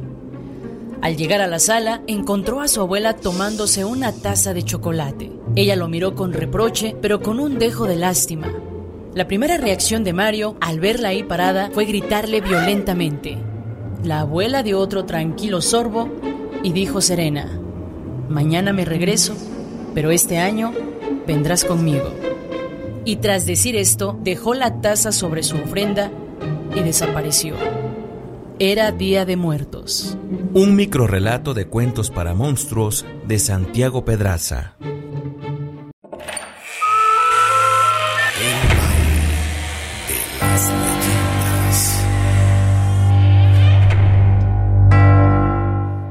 Bueno, continuamos en una emisión eh, más eh, del eh, baúl de las leyendas. Gracias a toda la gente que se sigue reportando con nosotros a través de las líneas en cabina. Y bueno, también un abrazo a Miahuatlán de Porfirio Díaz, a quienes nos sintonizan desde Dinastía. Un abrazo a Ejutla de Crespo, a quienes lo hacen desde Lejuteca. Y también, por supuesto, hasta Santa María Huatulco, a quienes nos escuchan a través de la frecuencia de Radio Mar. También un abrazo para quienes eh, nos están eh, siguiendo a través eh, de la transmisión de Facebook, desde la página de Lejuteca, desde la página de Dinastía, desde la página del Baúl y también, por supuesto, a través de la página de Oaxaca Tiene Cultura. Gracias de verdad por continuar en esta emisión. Todavía tenemos mucho más. Y bueno, Déjeme presentarle la siguiente entrevista que es eh, verdaderamente gratificante. Y es que es un llamado para pues eh, quien quiera acudir a esta eh, convocatoria que es prácticamente para todas las disciplinas habidas y por haber, en la que se invita artistas y comunidad en general, artistas del mundo de hecho, a realizar una publicación diaria de un tema específico. Esto conocido como el Mictober, que ya se ha realizado en varias eh, partes eh, del eh, mundo. hay una lista que se realiza, por supuesto, de temas, de tópicos, en este caso y en esta ocasión dedicados al Día de Muertos. Esta es una propuesta que está siendo promovida por eh, Cerebro, una artista oaxaqueña que precisamente se ha encargado de realizar eh, esta serie de tópicos, de organizar esta serie de tópicos. Vamos a escuchar eh, esta charla, esta entrevista que tenemos con Cerebro sobre el Mictober. Agradezco de verdad infinitamente a Cere Guri, conocida de manera artística como Cerebro, que me tome la llamada para platicar un tema bien interesante, de un eh, hashtag llamado Mictober, que justamente se va a encargar de promover y de fomentar obras y trabajo artístico multidisciplinario relacionado precisamente con estas fechas de Día de Muertos. Y es que, pues ante la pandemia, todos estos festivales, representaciones teatrales, en fin, cuántas cosas se tuvieron que cancelar. Y esta que es una de las fiestas favoritas, sin duda alguna, de las y los oaxaqueños, pues se puede presentar, se tiene que presentar a través de redes sociales. Eh, Cerebro, te saludo con gusto. Gracias por tomarme esta llamada. Hola, buenas noches. Muchas gracias a ti por recibirme aquí. Platícanos, por favor, sobre esta iniciativa que hay precisamente a través eh, de este hashtag para promover el trabajo artístico, trabajo artístico en todo ámbito, por supuesto, relacionado sobre todo con eh, el Día de Muertos. Sí, claro, mira, pues esta propuesta nació en realidad por eh, que muchos artistas en general, eh, a nivel mundial, em, en octubre realizan series temáticas, ¿no? Como un challenge creativo a través de Instagram. En realidad, pues esta iniciativa surge de un diseñador estadounidense que creó el Inktober, pero que pues también han salido como muchas listas alternativas y este año justo por debido a como tú lo comentabas, a, la pandemia, a todo lo que ha ocurrido. Yo sé que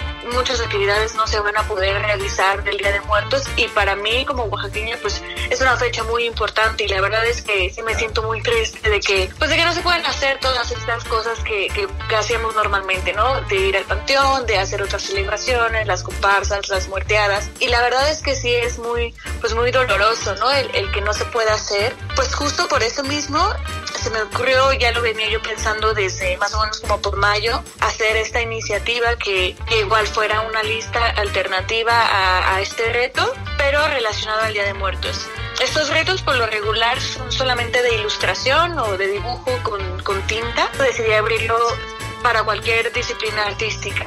Entonces, el reto consiste en hacer un trabajo artístico de cualquier disciplina a partir de, una lista. O sea, el tema general es Día de Muertos y a partir de ahí yo definí 15 eh, subtemas, digamos, o 15 conceptos que están relacionados al Día de Muertos. Por mencionar eh, solamente los cinco primeros, son eh, Diablo, Sanctorum, muerte, cempasúchil, ancestros, o sea, son cosas que están relacionadas y que de alguna manera que nos estamos preparando para la fiesta, ¿sabes? Como que cada día haces un tema y que cada día va sumando y va sumando y va sumando hasta que por supuesto el último tema es el Día de Muertos, ¿no? Digamos como que nos vamos preparando, por así decirlo, para, para la fecha. ¿Ya empezó a correr esta lista? ¿Ya empezaron a surgir los temas o cuándo es que inician? Platícanos un poco acerca de las fechas. Sí, el tema el Mictober ya empezó, empezó el 1 de octubre. Y yo había dado dos días para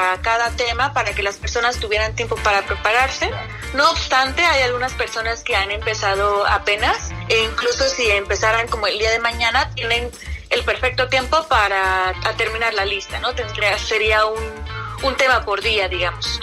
Oye, y en cuanto al, eh, por ejemplo, hoy qué tema tenemos, hoy qué, hoy cuál es nuestro tema. Hoy sería máscara. Hoy es máscara. Tenemos el tema de máscara. Pues eh, Oaxaca es un estado con eh, varios eh, creadores, ¿no? Artesanos, artistas que hacen máscaras verdaderamente bellas. Por recordar alguna, me acuerdo las máscaras de los diablos de Juxlahuaca. ¿Esto es solamente para Oaxaca o bueno, es para quien quiera tomarlo? En realidad es para quien quiera tomarlo. Hay muchos oaxaqueños que ya están participando.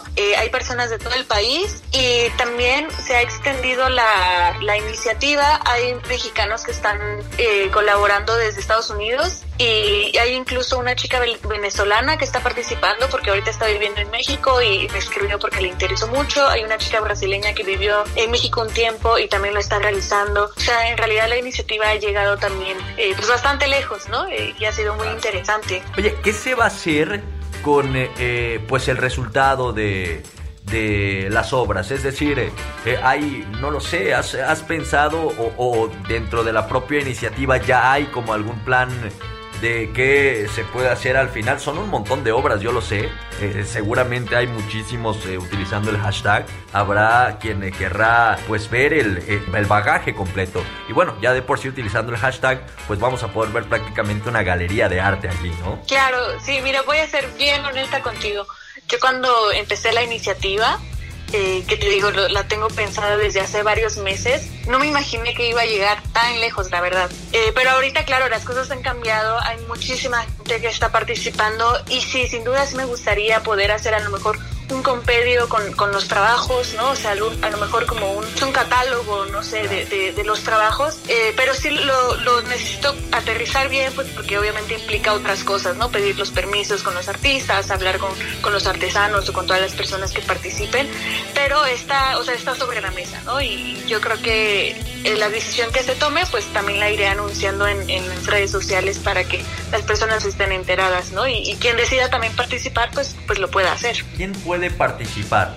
Eh, cualquier persona puede agregarse, ¿no? O por ejemplo, en nuestro caso, que nuestro tema a lo mejor no es producir una obra, pero es eh, producir ficciones sonoras, también podríamos agregarnos al hashtag. Claro, totalmente. Justo la idea era abrirlo a cualquier creador de contenido o cualquier artista, ¿no? Y hay personas que están empezando, hay personas que ya son profesionales, eh, en realidad no importa. La idea era justo abrir ese espacio para que todas las personas que tenemos el deseo de seguir eh, celebrando esta fiesta lo podamos hacer eh, de otra manera. No sé si me puedas dar los eh, datos de eh, los eh, siguientes temas, los que vienen, los que el que es el día de hoy y en los próximos cinco días, por ejemplo. Claro, el día de hoy estamos con máscara. los que siguen serían calaverita, papel picado, Katrina, que por supuesto no podía faltar son Pantley, eh, música, que aquí lo dejé muy abierto, pero pues es que en realidad es parte ¿no? de todas las celebraciones, también no se puede dejar de fuera. Veladora, Panteón y el último que sería el Día de Muertos. Y bueno, por días, no sé si también para que la gente esté, o, o dónde puede ver más información sobre el Mictober para quien le prenda y quien quiera participar, dónde puede eh, tener más información al respecto. Lo pueden encontrar en mis redes sociales, que como dijiste estoy como cerebro con Z, Z E R E H P R O y ahí encuentran eh, la, la, lista. Eh, los hashtags son Mictober con K, que esto es por Mictlan. Igual si entran al hashtag eh, Mictober ya sea en Facebook o en, o en Instagram, seguramente ahí se van a encontrar con la lista en donde van a ver todos los temas y todos los trabajos. Eh, justo en, en, los temas hay uno en especial que a la gente le costó un poco de trabajo entender, que es el segundo tema, que es Sanctorum, que hace referencia a la parte católica, digamos, de la celebración del Día de Muertos, que para mí también era muy importante eh, eh, mencionarla. Pero justo, eh, justo por esta razón, también creé referencias, o sea, yo hice, he hecho contenidos tanto, en Insta, tanto para Instagram como para Facebook, con la descripción o información, incluso referencias de obras plásticas de otras personas, de otros artistas a nivel mundial, de cada tema. Eh, y esto les puede ayudar mucho también a las personas que quieran participar, por si tienen dudas o por si eh, necesitan algo de inspiración del tema en específico, lo pueden consultar eh, de nuevo en mi página de Facebook o en las historias destacadas de Instagram. Encuentran la descripción de cada tema para que también se, se inspiren y les sirva de, de más información, ¿no? Claro. Para que sepan también de dónde viene cada tema y, y, el por qué también está en la lista, ¿no? Pues eh, de verdad muchas gracias, eh, Cere, por tomarnos esta llamada con información fantástica, sin duda alguna. Te enviamos un abrazo y allí nos seguiremos viendo a través eh, del hashtag Mictober. Muchas gracias, gracias por invitarme.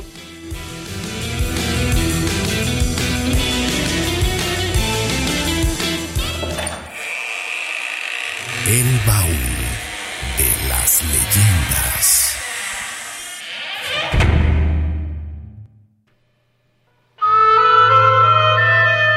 Si ustedes van a sus redes sociales y buscan el hashtag Mictober, se van a sorprender de verdad con la cantidad de publicaciones que hay. Yo les invito a que lo hagan y que si son creadores, si les prende dibujar, si son artistas, Si les gusta algún arte, sé para arte eh, multidisciplinario realmente, es un tema bastante multidisciplinario, entonces que se sumen a este Mictober ahora que no van a haber comparsas, que no van a haber exposiciones, como se caracteriza también el estado de Oaxaca en este tiempo, eh, pues vaya que es una gran alternativa hacerlo todo desde la red social. Enhorabuena y vayan, sigan y busquen el hashtag Mictober. Gracias a Cereguri, a Cerebro por eh, aceptar tener con nosotros esta charla tan bella esta noche para el baúl de las leyendas. Y bueno, ahora sí, mi querido Pedro Romero, vámonos con el momento estelar de la noche, Habemos leyenda.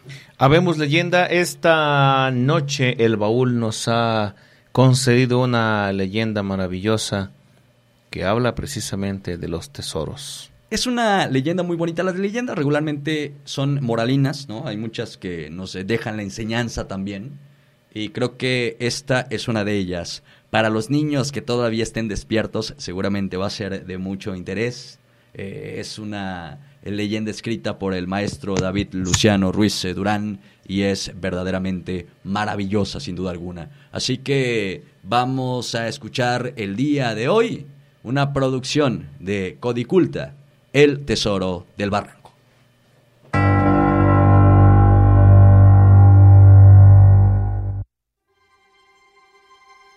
Dicen los abuelos que hay personas que tienen el encanto, el don. No se dice suerte, porque es como si esas personas fuesen elegidas para encontrar, vivir o ver de ciertas cosas que hay en la vida y que no todos podemos ver. Hubo un tiempo, en esos años de la guerra, de la revolución, que muchas almas se perdieron entre las batallas y quedaron por ahí perdidas entre los caminos. Ricos y pobres corrieron a veces con la misma suerte. Casas de ricos y de pobres se destruyeron por la avaricia y la venganza. A las orillas de un pueblo vivía una pareja de jóvenes apenas recién casados. Tenían un pequeño jacal de carrizo torteado de tierra y una parcela donde planeaban sembrar maíz y frijol. Todas las mañanas se levantaban juntos y le daban su cariño a la tierra y ésta les respondía con nuevos brotes muy verdes. Solo tenían un burro y unos chivos y con eso eran felices.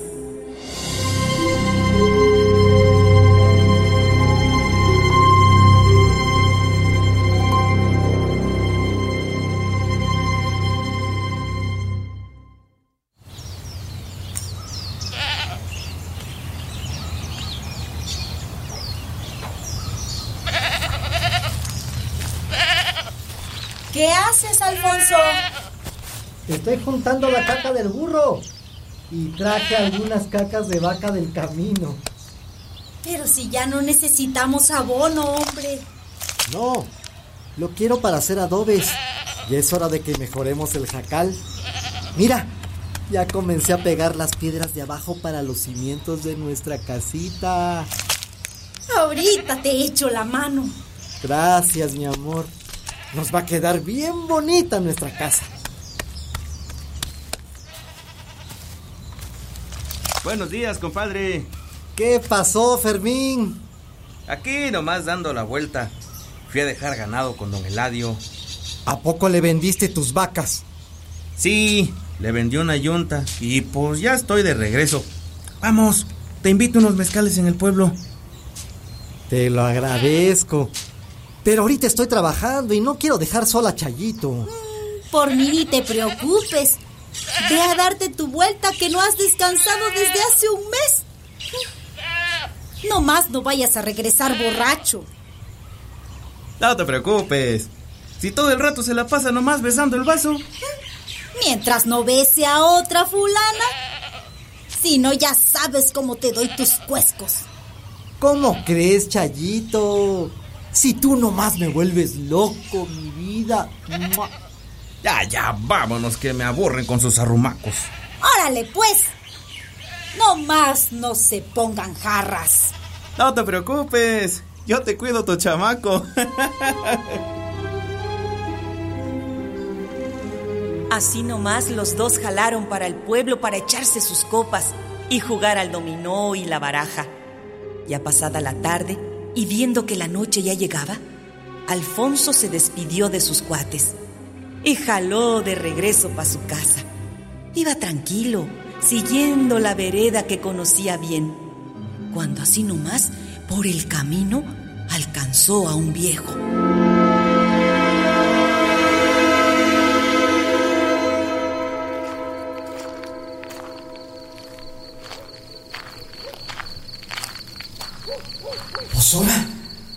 ¿Qué será ese? Buenas, tío. ¿Qué anda haciendo por aquí? Buenas, muchacho. Aquí nomás yendo por un encargo al barranco. ¿Cómo que por un encargo al barranco? ¿A estas horas se va a encontrar con un animal? ¿Qué va a hacer si conozco re bien el barranco? Si no se molesta, le acompaño. No vaya a ser la de malas. Ah, bueno, acompáñame. Mientras no tengas malas mañas. Ahora, ahora, ahora, tío. ¿Qué pasó? ¿Qué pasó? vamos, pues, vamos.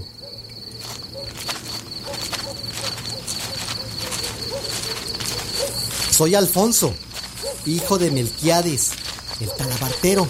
De Melquiades, de Melquiades. ¿A poco vive todavía tu papá? No, ¿qué va a ser? Mi papá ya está afinado. Todavía era chico cuando falleció. Por eso no aprendí el oficio. Mm, soy Macario. Fui muy amigo de tu padre. Mm, y también fui talabartero y me fue muy bien en la vida. Mm, estuve fuera del pueblo por muchos años y junté un buen dinero, pero nunca tuve un hijo a quien heredarle, pues ni el oficio ni mi dinero. Oiga, tío Macario, ¿qué va a hacer aquí en el barranco? Está muy profundo. Ven, ven, ven, ven, mira, acompáñame. Te voy a mostrar algo. Y ya vi que te puedo tener confianza. Además, eres hijo de mi compa Melquiades. Déjeme hacer una luz con esta leña para alumbrar el camino, tío. Ay, nomás agarra cualquier palo. Todos estos árboles son de ocote. Apúrate que quiero mostrarte algo.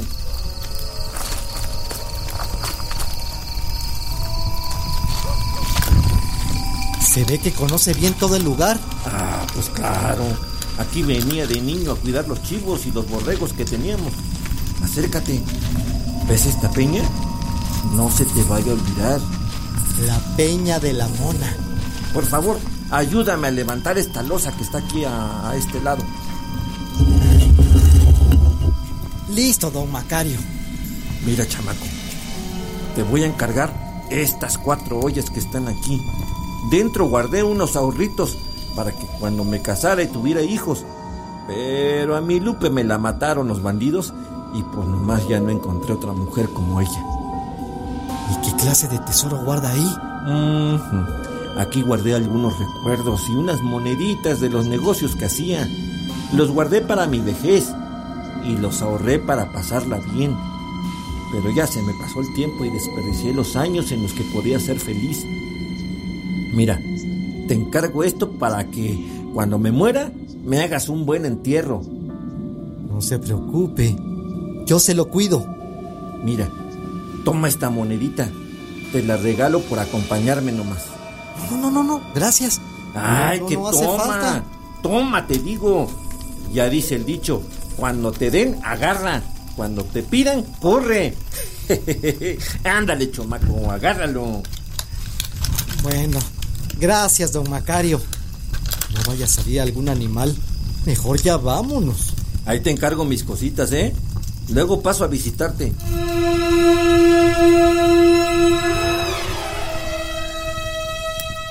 En el camino se despidieron y cada quien jaló para su casa. Alfonso para su jacal y el viejo Macario rumbo al pueblo.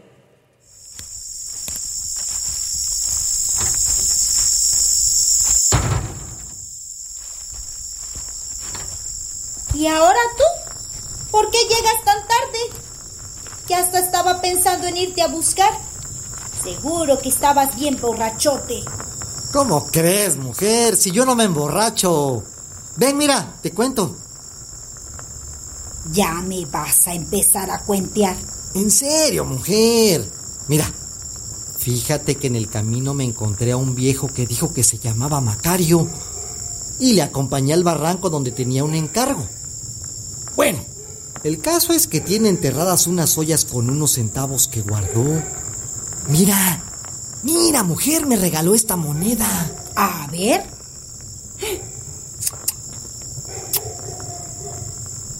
Está todo entierrada. Déjala en juego. Oye, esto no son centavitos. Es una moneda de oro. A ver, deja ver. Oye, si es verdad.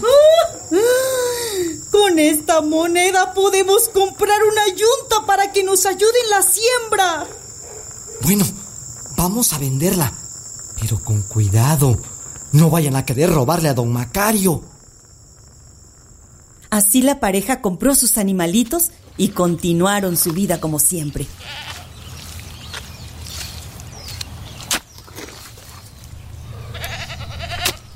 Compadre, ¿cómo le va? Bien, compadre. Aquí, pues nomás con la chamba. Oye, qué bonita está tu yunta. ¿Y cómo le hiciste para comprarla? Bueno, pues junté de unos ahorritos por ahí. ¿Qué ahorritos? Pues si ya me contaron que te encontraste una moneda de oro. Ay, cómo es la gente de chismosa. Sí, me la encontré por el camino. El otro día que fuimos al pueblo. Pues qué buena suerte tienes, compadre. Ya me voy a juntar más contigo. Ah, sí. Pues, pues entonces échame la mano aquí construyendo mi casita. Ah, que mi compadre. Nomás estoy de paso. Échale ganas. Nos vemos.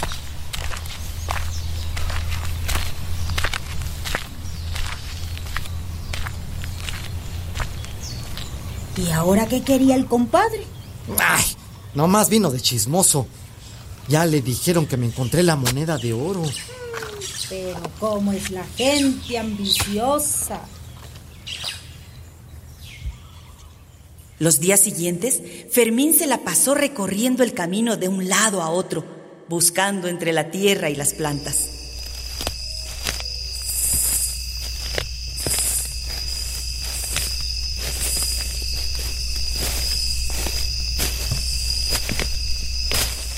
Compadre, qué milagro que le encuentro en el camino y sin caballo. Ya ves, pues aquí haciendo trabajar las piernas. ¿No estará buscando una moneda de oro? Ay, qué compadre.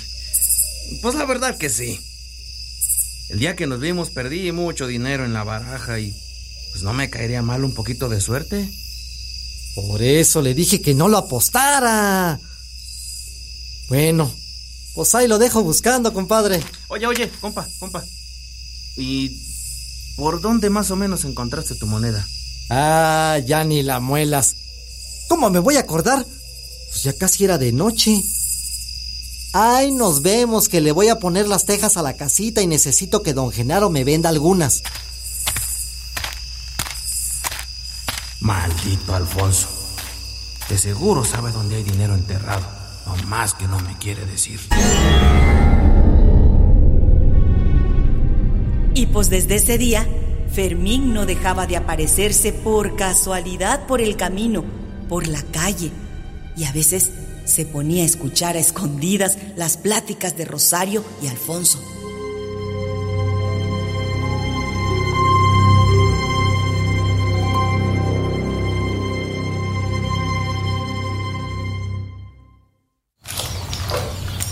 Ay, Chayito, ya no aguanto al compadre. Ya me lo encuentro hasta en la sopa, caray. Está medio loquito. El otro día estaba revisando el manzano que sembramos. Apenas me veo y que pega la carrera. Después de esa ocasión de la moneda, ya no he vuelto a ver a don Macario. Parece que nadie lo conoce. Yo igual pregunté a los viejos del pueblo por él y pues me dicen que ahora no hay nadie, ningún Macario en el pueblo.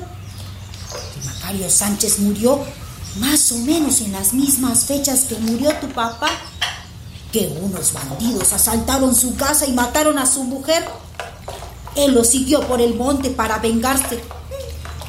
La última vez que lo vieron por el lado del barranco y que ya no se supo nada de él. Ay, Anita, no me digas, me digas que platiqué con un muerto. No, pues ya no me vuelvo a acercarme al barranco. Ah, con que en el barranco. De seguro por allá está el tesoro. Y si Alfonso habló con un muerto, segurito hay dinero ahí. Le voy a ganar esa plata, Poncho. Él nunca ha sabido cómo tratar al dinero.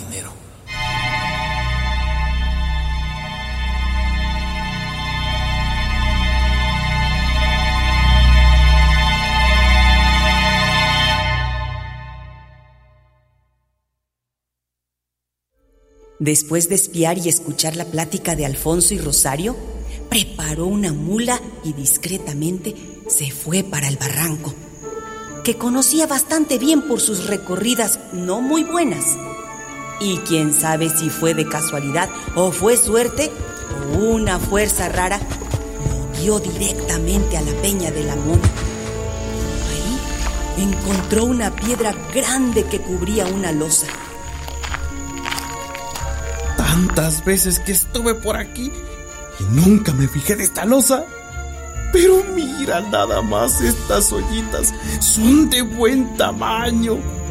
Debe haber suficiente dinero para pasármela bien toda mi vida. Hizo a un lado la piedra y la losa y comenzó a destapar las ollas. Y hasta tenía unos costales preparados para esconder las cosas que encontrara. Ahora sí, papacito. A disfrutar de la vida como todo un ricachón. ¿Qué? ¿Qué? ¿Qué? ¿Pero qué chingadera es esto? No puede ser. Aquí no hay nada. Todo es pura... Caca. Sí, caca nada más que pura y pestilente caca. Y todas las ollas estaban llenas de eso. Esto es obra de Alfonso.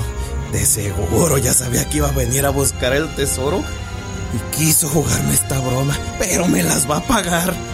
Me voy a llevar esta caca y te las voy a echar por la ventana para que se le quite lo baboso.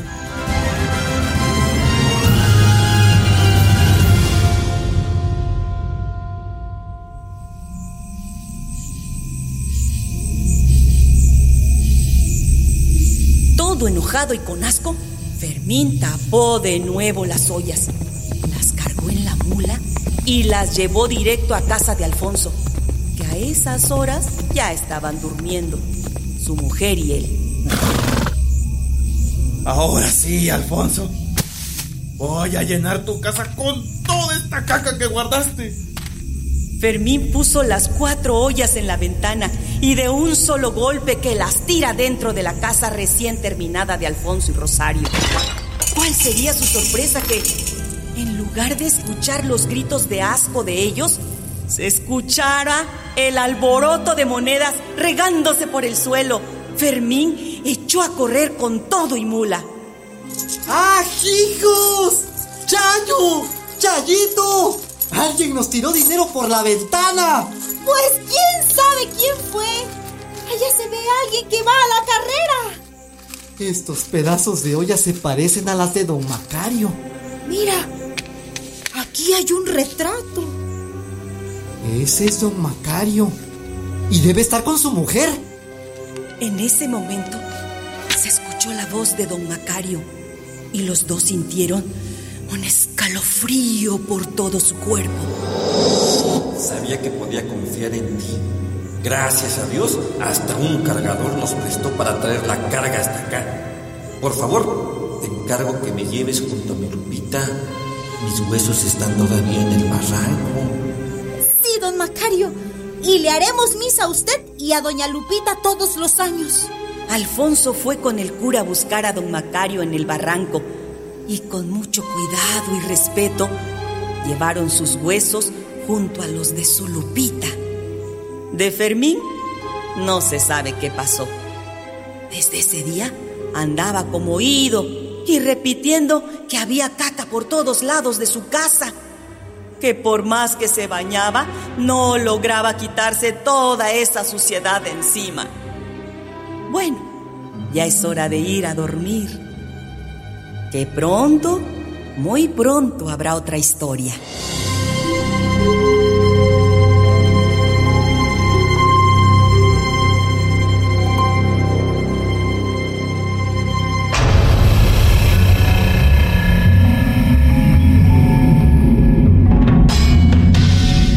El Tesoro del Barranco, una producción escrita y dirigida por el maestro David Luciano Ruiz Durán, narrada por Isabel Daza. En ese momento se escuchó la voz de don Macario y los dos sintieron un escalofrío por todo su cuerpo. En la voz de don Macario, David Luciano Ruiz Durán. Ya dice el dicho, cuando te den, agarra. Cuando te pidan, corre. Ándale, chomaco, agárralo. Alfonso es Tavo Lastra. ¿Cómo crees, Chayito? Si tú nomás me vuelves loco, mi vida. Como Rosario, Esmeralda Aragón. Órale, pues. No más no se pongan jarras. En la voz de Fermín, Pedro Romero. Sí, le vendió una yunta y pues ya estoy de regreso. Vamos, te invito a unos mezcales en el pueblo. Casting Italivia Elorza Velasco. Diseño sonoro por Tomás Ramírez Moreno. Todas nuestras historias están basadas en la tradición oral de los pueblos de México.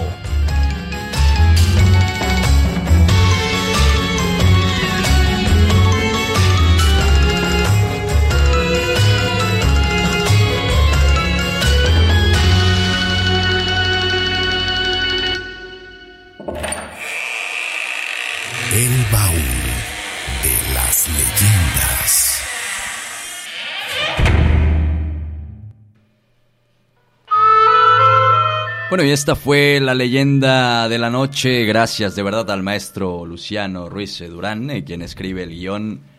A Ita en el casting. Bueno, y a todos los actores. Pedro, tú actuando ahí también. Tavo, Isabel, ¿no? Eh, también, eh, por supuesto, eh, la voz. eh, bueno, son las voces que escuchamos, ¿no? De, de Tavo, Isabel, el maestro David Luciano y Pedro Romero. Acompañando, por supuesto, esta bellísima historia con la que abrimos, mi querido Pedro Romero, el primer programa en vivo del baúl. Sin duda que me comentábamos fuera del aire que es una historia muy para los niños. Yo me quedo con Sí, esa parte. Sí, de ¿no? hecho sí, es una historia eh, donde justamente eh, hablamos de, de las leyendas que, justamente son muy moralinas, eh, siempre te dejan una enseñanza. Esto es parte de la leyenda también. Y bueno, creo que esta te deja eh, sobre todo una enseñanza de honestidad. Si algo tiene el tema de los tesoros, desde el momento que cuando te dice que cuando no es para ti, no lo tomes, se trata precisamente de eso, ¿no? Se habla de honestidad. Y creo que es muy bella también. Hay mucha fanaticada infantil en el baúl. Y creo que pues esto es eh, bastante padre, ¿no? Mi querida Ita, ¿algún comentario? Porque ya casi no tenemos tiempo esta noche. Ay, la verdad es que estoy bien contenta de escuchar esta leyenda. Felicidades a todos los compañeros que estuvieron participando, tanto en las voces como en la edición, como en el diseño sonoro. Qué barbaridad. Eh, pues la verdad es que este tipo de trabajos de calidad es justamente para el tipo de personas que nos escuchan, que también son de calidad gracias a ese público que nos escucha. Y la verdad es que sí, efectivamente, hay mucho niño y niña que nos escuchan en el baúl de las leyendas y yo les quiero mandar un saludo a todos ellos y gracias a los papás y a las mamás por dejarlos escucharnos. Eh, yo les mando un saludo y, y la verdad que bien emocionada porque vienen historias sin duda, eh, pues también esperen las siguientes historias porque están igual de emocionantes. Y bueno, hablando también eh, de saludos, queremos enviar un agradecimiento a nuestros amigos de eh, Mezcal El Palomo, que nos acaban de traer una botella conmemorativa Válgame del Dios. baúl de las leyendas, señores y señoras. Muchas gracias, de verdad. Ni No la queremos cualquier abrir porque está botella, bellísima. Dice ¿eh? el baúl de las leyendas. Sí, wow, claro. saludos a Con nuestros todos amigos de Mezcal caballitos ahí, Palomo, ¿eh? el Palomo. Gracias a nuestros amigos de Mezcal El Palomo. También gracias a la señorita Elia Campos y a toda su familia. Nos mandaron de cenar. Híjole, qué barbaridad. Estamos encantados por todo esto que Qué sucede, rico. que mueve el baúl de las leyendas. Lástima que estés lejos, mi querida Ita, de lo que te perdiste. Ojalá que la próxima semana ya estés aquí en cabina Sí. con nosotros. También saludos a nuestros amigos de Alma Natural. Hay kombuchitas y muchos eh, productos que eh, les vamos a presentar también aquí en el baúl de las leyendas próximamente. Y eh, bueno, también eh, no sé si tengamos algunos cuantos mensajes, Pedro Romero, para dar lectura rápidamente. Don Tomás, señor Pedro Romero, en nombre de la familia Campos agradecemos enormemente el homenaje que hacen a nuestra mamá y abuelita. Es muy significativo el haber escuchado la voz de nuestra Rosita querida, pero es aún más honroso todo lo que han mencionado de su persona. Gracias por la semblanza, por el homenaje, por recordarla con cariño y respeto. Muchas gracias. Los agradecimos somos, los Fíjate- agradecidos somos nosotros, ¿no? Por, por todas estas historias. Fíjate que nos qué comparten. bello, qué bello cuando existen personas así que dejan un legado, eh, eh, pues el solo hecho de su existencia, de lo que transmiten, pero también quiero decirle algo a los familiares. Ella sigue viviendo a través de, de ustedes, así que siéntanse, siéntanse muy, muy dichosos porque ustedes son un- una extensión de ella. Qué bonito primer programa del baúl. De, de veras. Saludos desde California. Déjame resumir los mensajes porque son muchísimos. Saludos a don Carlitos García, a la familia García Herrera de la Benito Juárez. colaborador también. Barrio del Calvario, lindo programa también. A ver, este, desde Río Grande, Oaxaca, nos escuchan. Saludos. Saludos hasta allá. Saludos para la Guadalupe en Ejutla de Crespo que nos escuchan. Chicago. Señor Félix García, leyendero de corazón, excelente programa. Saludos para mi esposa Asunción y mis hijas en eh, el barrio de la estación, en la balconería, nos dicen, excelente programa. Saludos hasta Oklahoma. También tenemos hasta la Ciudad de México para eh, familia López. También déjame recordar a la fa- para Kelet, Ictan, que cumplen años, muchas felicidades. Nos preguntan si pueden venir a contar un relato aquí de manera personal. Lo checamos con mucho gusto. La Estaría calzada del. Panteón, la calzada del Panteón, Atlanta, Georgia, para la familia Coronado, para el buen Randy también, que Saludos a espera Randy. todo un año para el baúl de las leyendas. Saludos a mi querido Randy, un abrazo para él y para toda la familia. Para toda la Saludos familia, por para. Randy. Para la familia Jiménez Elorza. Saludos hasta Miahuatlán también. Saludos a la gente en Dinastía. Un abrazo, gracias por escucharnos. Calle Benito Juárez, también para eh, Balconería El Progreso con todo y gol. ¿cómo Saludos a Don Imeldo Ramos que se está desvelando con nosotros. Él es el que está de encargado de ahí de, de terminar la transmisión. Un abrazo y un agradecimiento enorme, por supuesto, porque, bueno, está haciendo posible también que, que lleguemos en estos momentos a Dinastía. Eh, vamos eh, ahora rápidamente con lo que nos contaron nuestros escuchas. Y regresamos a despedir el baúl. Escuchen porque estas historias están bien interesantes. Son del tema de la noche, de tesoros enterrados.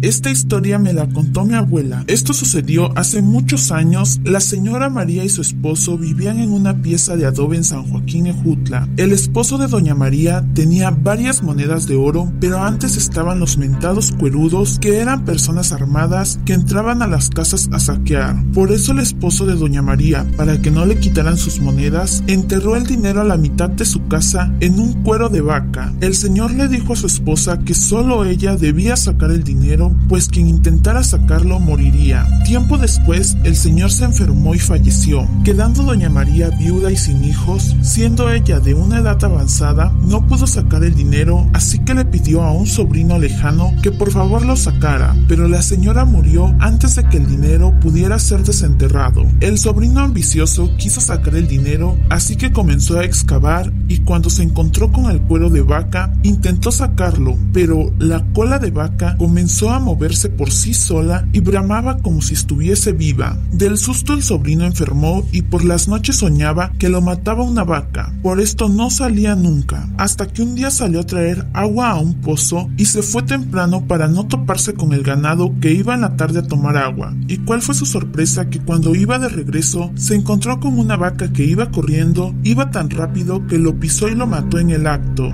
Pasaron muchos años después de estos hechos y mi abuela decía que cuando ella era joven escuchaba los relinchidos de un caballo y un silbido, puesto que ella vivía al lado de aquella casa. Esto se le hacía raro pues la casa llevaba mucho tiempo abandonada. Un día dejaron de escucharse los ruidos. Se dice que un catrín vestido de charro que montaba un caballo negro se llevó el tesoro. También hay quien dice que era el alma del esposo de doña María, pero lo que aseguran es que vieron una figura a caballo que llevaba un cuero de vaca que movía la cola. Esta casa aún existe, pero los actuales residentes niegan escuchar ruidos. Hace como 30 años mi mamá trabajaba con una familia con muy buena solvencia económica en la hoy agencia de San Juan Chapultepec perteneciente al municipio de Oaxaca de Juárez. En esos tiempos se encontraban ampliando construyendo nuevos cuartos. Mi mamá durante esa temporada iba todos los días a repartir comida y agua a los trabajadores. Uno de tantos días sintió algo que la atraía a observar cierta parte de la construcción, donde para su sorpresa se encontró con una olla de barro con monedas de oro. Junto a la olla de barro encontró unos huesos de una persona. Ella dio aviso a sus patrones, quienes de forma ambiciosa lo tomaron y negaron compartirlo con mi mamá. La señora decidió llevar dicha olla a su cuarto para tenerla segura. A mi mamá no le importó ya que ella nunca se interesó por el dinero. Pasaron los días y la dueña de la casa comenzó a sentir el aire muy pesado y con una aura diferente. Unos de esos días después de salir de bañarse como de costumbre, se paraba frente a su espejo para ponerse crema. Durante ese momento vio claramente cómo alguien pasó tras de ella y desde ese día no la dejaron en paz. Le tiraban cosas y se le aparecían personas. Harta de esa situación, la señora decidió contratar a un espiritista para que le dijera qué sucedía. Este espiritista le habló acerca de lo que había pasado días atrás cuando encontraron esa olla, pero junto a la olla encontrada había una olla más grande y que mi madre no señaló. El señor le dijo que no la dejaban en paz porque ella no le pertenecía ese dinero, le pertenecía a mi madre, quien fue quien tuvo la suerte de encontrarlo y quien era la verdadera dueña. Mi madre, con los huesos, los puso en una manta para llevarlos al panteón. Por ese motivo, esa olla le correspondía a ella, y habiendo también la otra olla más grande debajo de esta, la cual solo mi madre podía ver y sacarla. La señora se negaba rotundamente a darle dicha olla con el dinero a mi mamá, por lo que el señor espiritista le dijo que, de ser así, nunca la dejarían en paz, el espíritu, a menos que mi madre renunciara a él y lo quemaran, y las cenizas tendrían que ser enterradas. La señora de primera oportunidad no aceptaba lo que le decían, pero conforme pasó el tiempo, más la asustaban, así que habló con mi mamá. Mi madre no quería dicha olla, pues ella no sentía que fuera dinero limpio, así que renunció a él y quemaron la olla. Después de esto, jamás volvieron a molestar a la dueña. Pero tiempo después, la ambición de la señora fue más fuerte que el miedo e intentó sacar la olla más grande que estaba debajo de la olla quemada y contrató especialistas con sus aparatos para buscarla, pero la sorpresa que se llevaron porque encontraron solo cenizas, ya que, como mencioné anteriormente, la primera olla la quemaron porque mi mamá rechazó el dinero.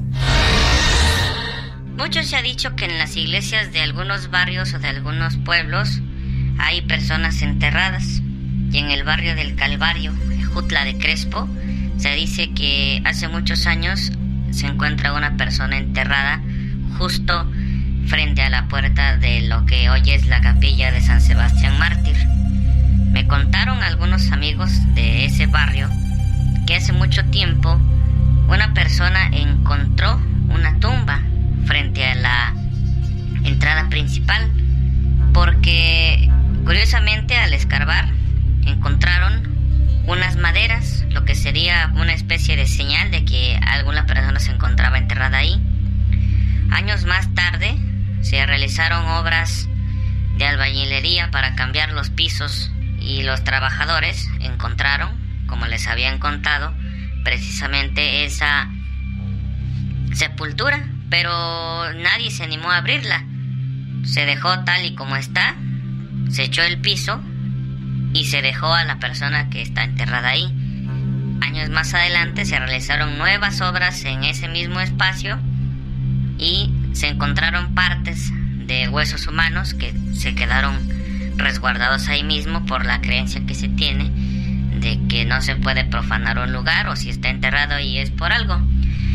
Se rumora, después de lo sucedido y lo contado, que además del cuerpo pudiera haber una especie de tesoro, pudiera haber monedas o algunas otras pertenencias de las personas, porque en mi comunidad se tenía la costumbre de enterrar a las personas y a veces iban hasta con sus pertenencias. Algún otro aventurado ha señalado que probablemente haya algún tesoro escondido ahí, en el barrio del Calvario. Esa es mi historia.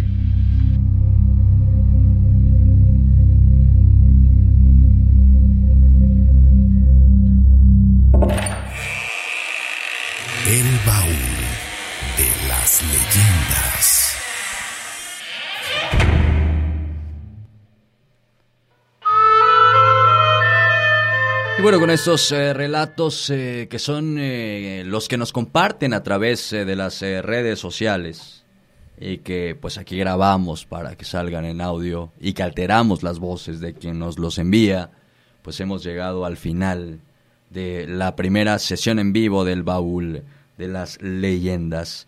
Un agradecimiento a todos ustedes que estuvieron tan pendientes del Facebook, no se despegaron, tampoco de las emisoras de radio y bueno, tampoco lo van a hacer seguramente quienes nos escuchen a través de la vía podcast. Eh, quiero enviar un abrazo, un saludo, un beso enorme a mi familia, a eh, Anita, a Sabina y a Pepeto que no se despegan tampoco hasta que termine el programa. Un abrazo para ellos y de verdad mi agradecimiento eterno por siempre apoyar los proyectos del baúl. Con esto nos vamos, eh, mi querida Italibi Elorza Muchas gracias y ojalá que la próxima semana ya puedas estar aquí con nosotros. Ojalá que sí. Yo también quiero agradecer a mi esposo, a Sandro y a Shio, que también están ahí, han estado en estas temporadas del baúl bien pendientes. Y pues la gente a lo mejor no lo sabe, pero siempre están ahí en las transmisiones. Ellos están al ladito ahí esperando a que termine todo. Es lindo, es lindo tener eh, a ese pilar que es la familia apoyándonos. Saludos a y, a Shio, ¿cómo no? Gracias, muchas gracias a ustedes chicos, un honor estar conduciendo este programa con ustedes, estoy muy agradecida de, este primer programa, muchas gracias a quienes nos escucharon, eh, pues no me queda más que desearles muy buenas noches. Gracias Cita, un abrazo a la distancia y ya pronto te veremos aquí en eh, cabina para la transmisión del baúl. Pedro Romero, muchas gracias también por supuesto nos escuchamos en la próxima emisión, en la próxima sesión del baúl. Ojalá tenga tiempo suficiente porque ahora sí que de los tres yo soy el que debo de ocupar más espacio para los saludos familiares. Efectivamente. Eh, no, pues adelante. Adelante. tres minutos, señor. Saludos para Alejandra, Ever, Mili. Eh, y ahora se incluyen a la temporada Baúl 2019 eh, David, David, perdón, 2020 David y Toñito, que también les gusta mucho escuchar. A lo mejor no entienden, quiero pensar, aún, pero les gusta escuchar todas las voces que, salen de la radio. Así es que un abrazo para eh, los, los integrantes de esta pues esta bandita llamada... De la dinastía Romero. De la dinastía Romero Hernández. Eso es todo, eso es todo.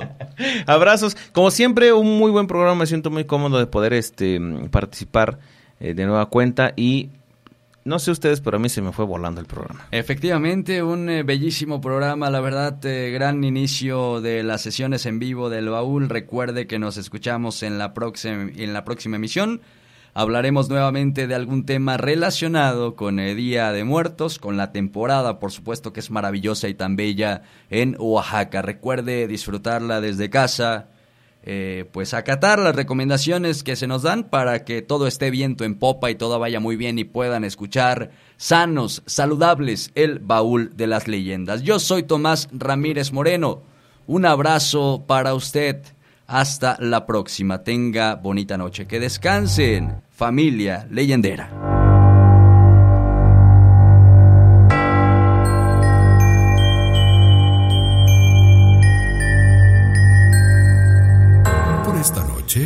Sesión ha terminado. Esto fue El Baúl de las Leyendas.